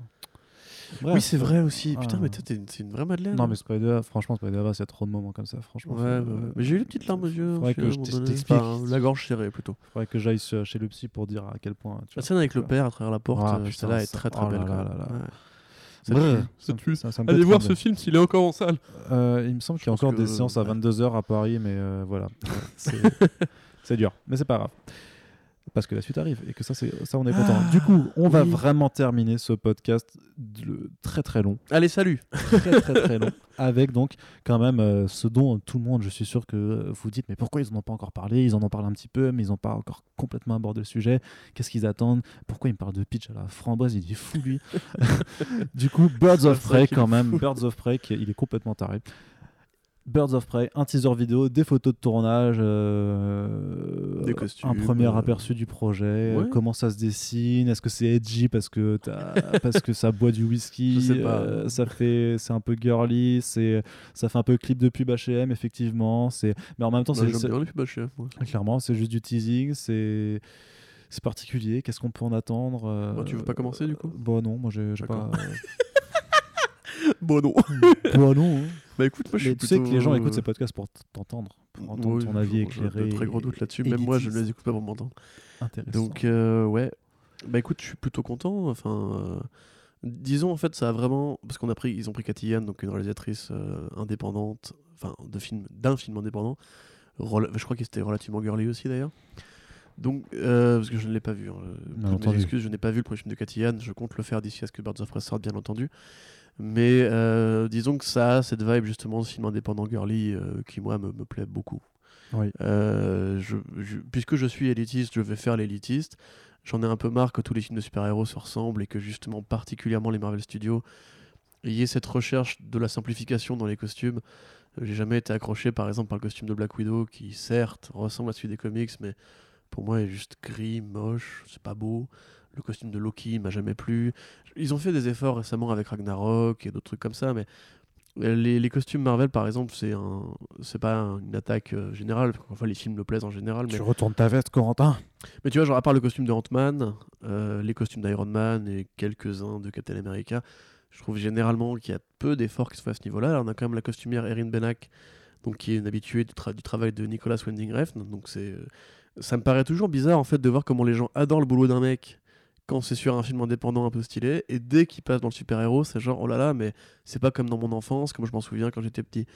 Moi aussi, j'aurais bien aimé qu'ils reviennent à une Harley euh, avec le costume bicolore euh, de Bruce Timm, ça aurait m'aurait fait kiffer. Moi, moi, je suis pas certain que ça rende bien en live action. tu peux toujours bien rendre, suffit de faire un effort pour que ce soit euh, Ouais. correct.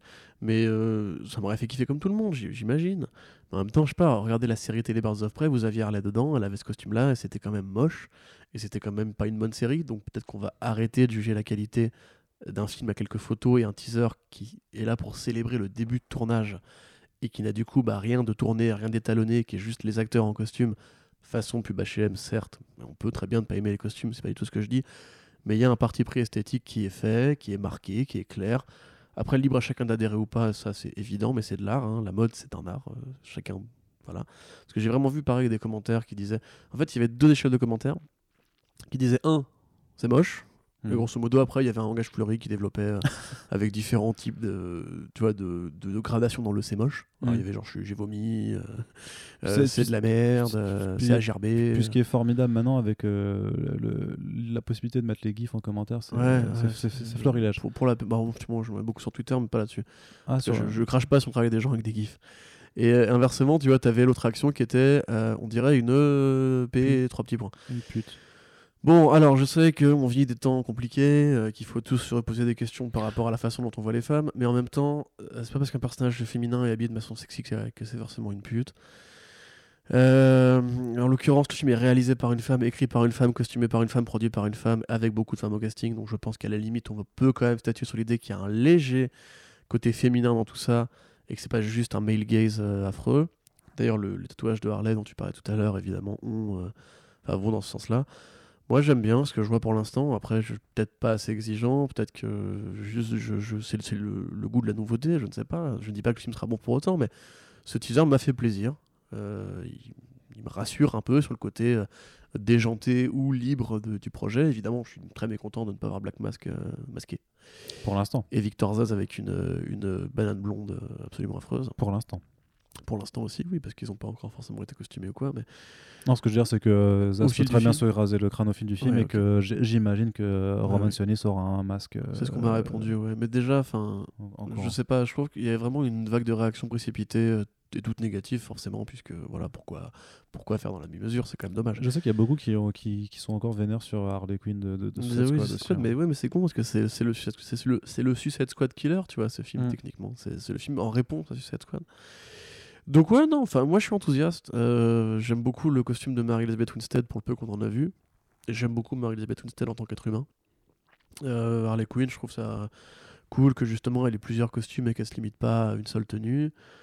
Euh, Margot Robbie a l'air d'être à fond dedans, elle a l'air contente. Productrice, hein, elle, est, elle est Ouais, productrice. elle est productrice avec, avec Sue Kroll qui a produit aussi A Star is Born et un autre film sympa. Je me suis désolé, je suis pas souvenir de tout, mais voilà, en gros, je sais pas, ça a l'air différent, ça a l'air d'être une nouvelle méthode de travail.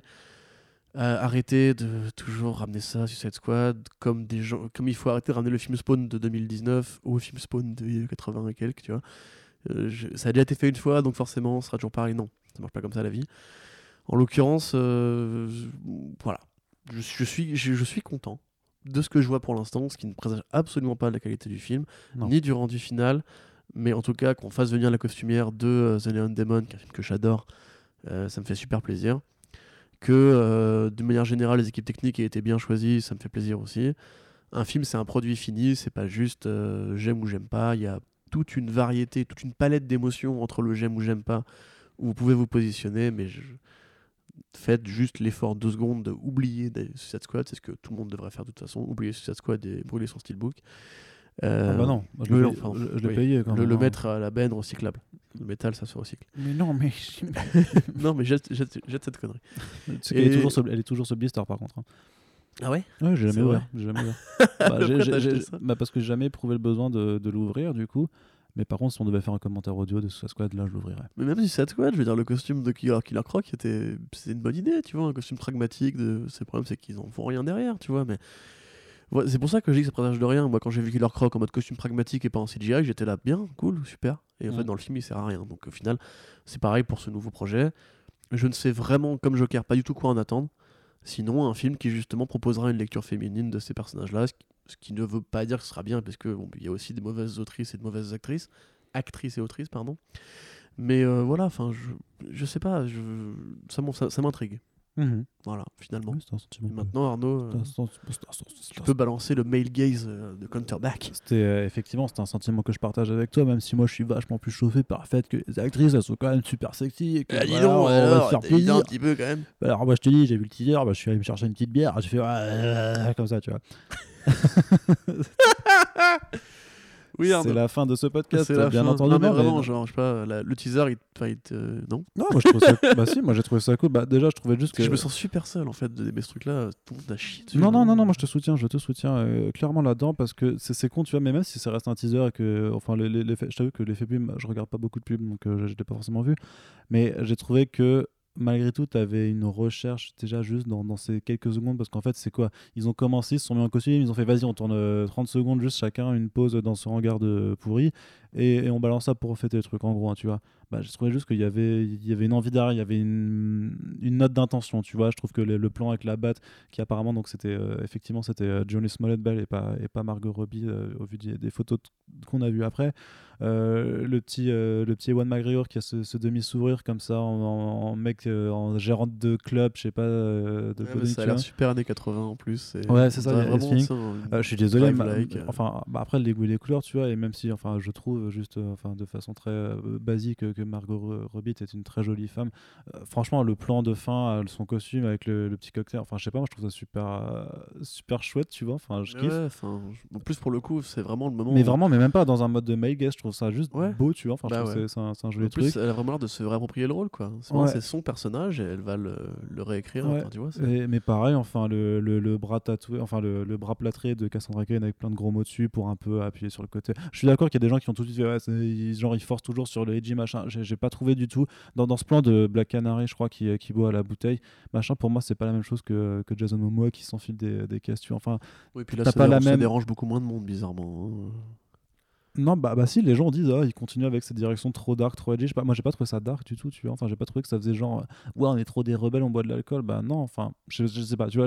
Après, c'est peut-être un, un- un problème de perception parce que, bah, peut-être parce que j'ai aussi envie de plus croire dans ce projet que, que dans, dans, dans, dans- Je crois que c'est oui, c'est ça. Tu vois, tout simplement. Alors, bah, c'est un biais de préconception, je sais pas quoi.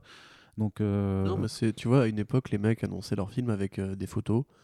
On se souvient la photo de Batman, la photo de Wonder Ah, Woman. Batman, moi, j'étais et, la- stressé. Hein. ouais, bah, bah, pareil, la photo de Suicide Squad, c'était, c'était t'avais le Joker de, enfin, le Joker très, très Marilyn Manson. euh, ouais. Et moi, je me rappelle très bien que le- la, la photo de Aquaman, euh, enfin de Momoa en Aquaman avec bon le United Seven qui veut plus rien dire maintenant, tu vois. Bah si, les Mais- sept, sept mères. Ouais, ouais, ouais, bon, voilà.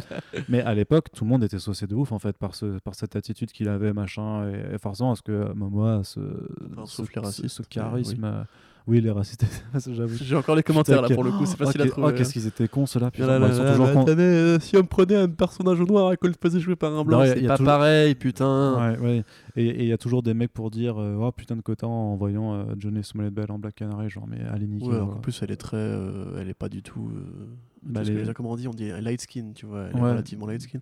Et en plus elle est blonde. Enfin, je- et puis fermez vos gueules. Ouais, c'est Voilà. juste, enfin, t'as même pas À envie bout de. d'un moment, les gars, asse- asseyons-nous et fermez-la. Ouais. Hein? Ça. Enfin, enfin bref, du coup, euh, je clairement, je suis, je suis confiant de façon complètement irrationnelle dans, Ouais, mais bah, parce que j'ai c'est- pas le droit, enfin, on peut se Bah. jaillir, des fois on n'est pas forcément obligé d'être toujours dans le scepticisme. effectivement. Mais du coup, voilà, je, je- je- j'espère qu'on n'aura pas, parce que j'ai l'impression que ça se profile comme ça, c'est qu'on va en voir beaucoup sur les, les tournages, parce qu'effectivement, ça, il y a beaucoup de scènes qui se passent. Mais c'est bien que ça se passe en extérieur et pas en studio et pas dans des fonds verts, donc c'est cool aussi. Euh, après, c'est vrai que ça va nous gâcher forcément pas mal de surprises. Moi, du coup, on a vu, on a plus vu euh, Journey Smollett Bell. J'ai hâte de voir plus de Marie-Elisabeth Winstead aussi en, en Huntress. Euh, pour des raisons euh, tout à fait euh, raison tout à fait professionnelles, oui, bien entendu. Et j'ai hâte de voir. enfin, T'inquiète pas, je pense que même le public féminin a conscience que Marie-Elizabeth Winstead, de toute façon, même juste entre guillemets, comme tu dis pour Margot Robbie, est une très belle femme. Il n'y a pas besoin non plus de prendre des pincettes. oui, oui. Euh, ils n'ont pas non plus pris les actrices les plus. euh, tu vois, et puis en, en comics, c'est des personnages qui vont avec une- un, certain, un certain esthétisme, on va dire. Euh, le fait est que, bah, je sais pas, mais. Je sais pas comment dire ça en fait de manière, de manière polie. Mais ce que je me suis engueulé avec un mec, enfin engueulé, c'est un bien grand mot dans les commentaires qui me disait que c'était forcément un film sexiste puisque les actrices étaient sexy? C'est il y a tout un tas de questions à se poser sur le sujet. Je pense que je ne suis pas la personne la plus appropriée pour répondre à ça, mais pas forcément. Enfin, je... encore une fois, c'est un film qui est fait par des femmes aussi, tu vois. Peut-être que c'est aussi, enfin, tu peux esthétiser le sexy. The Neon Demon, c'est un film où il y a beaucoup d'actrices euh, sexy et c'est un film très féministe justement et qui parle de la place de la femme en tant qu'objet médiatique, en tant qu'objet de mode et tout. Tu peux et pareil, le teaser va un peu dans cette idée-là, tu vois. C'est mettre en avant des costumes, mettre en avant des looks, mettre en avant un esthétisme, tu vois, Mm. euh, un corps, un costume. Qu'est-ce que c'est qu'un costume Et pareil pour les personnages masculins. Enfin, comme tu dis, ils ont des ils, ils ont des looks incroyables. On dirait les personnages de All, quoi. Mm, mm, mm. C'est, je sais pas, moi je pense que ça va être vraiment une. J'ai j'ai envie de le voir comme une curiosité et j'aimerais vraiment que ce soit ça en fait. Ouais. Soit genre une sorte d'ovni un peu dans le monde du super-héros. Je...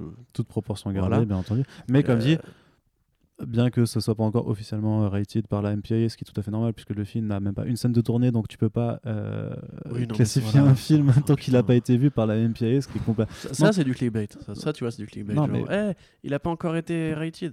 Bah ouais, c'est un peu normal en fait. Il a pas été tourné. tu Ouais, vois, ça, euh, fatalement. C'est- Voilà. c'est trop bizarre. C'était- C'est c'est vraiment très bizarre. ouais, quoi. ouais. Euh, non, qu'est-ce que je veux dire? Oui, parce qu'a priori, plus petit budget, plus parce que rated Ouais, bah machin, ouais. donc a priori, plus de liberté, tout ça, mais c'est donc Ce serait l'idée. ce serait l'idée et bah, cette idée-là, euh, j'ai j'ai envie de dire pourquoi est-ce qu'on chierait dessus à ce stade de la production?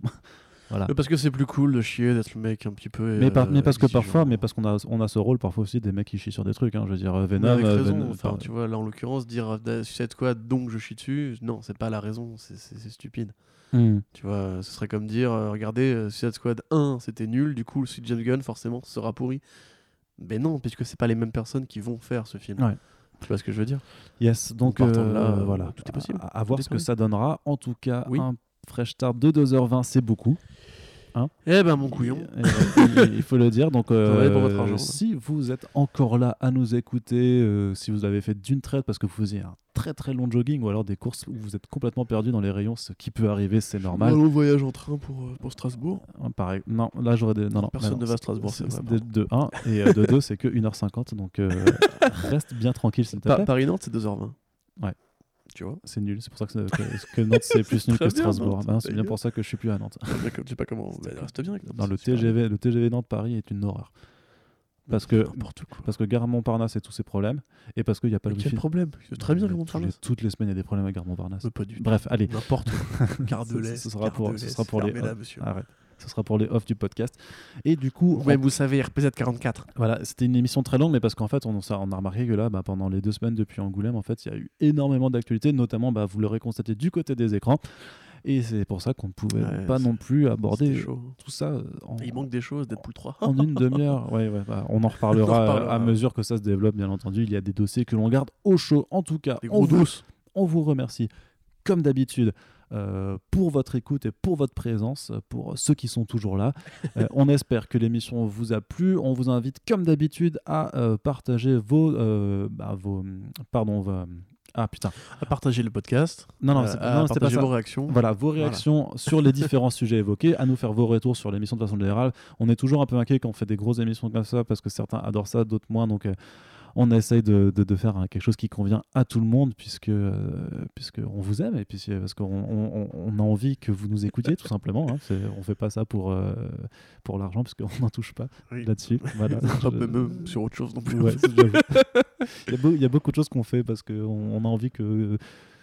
Voilà. Voilà. non, mais tu, tu fais. Parce que- parce qu'on a envie. Arrêtons. Et donc, par contre, euh, comme d'habitude, on vous invite aussi, bien entendu, à partager nos podcasts, puisque c'est la chose qui est la plus facile pour vous euh, de faire, puisqu'il s'agit juste de cliquer sur des euh, boutons de partage, et parce que c'est la chose qui nous rendra le, Un RT, un bisou. le plus service, puisque maintenant, euh, voilà, on propager les bonnes ondes de Comics Blog. Et je ne, je, je ne saurais pas comment terminer ce podcast interminable. et là, je vous sens, vous vous dites, mais bordel, mais il a pas encore fini, j'en peux plus. Vas-y, je vais couper. Et là, vous êtes en train d'entendre le générique qui se met en place alors que je vous dis bisous. que je- revoir. Salut.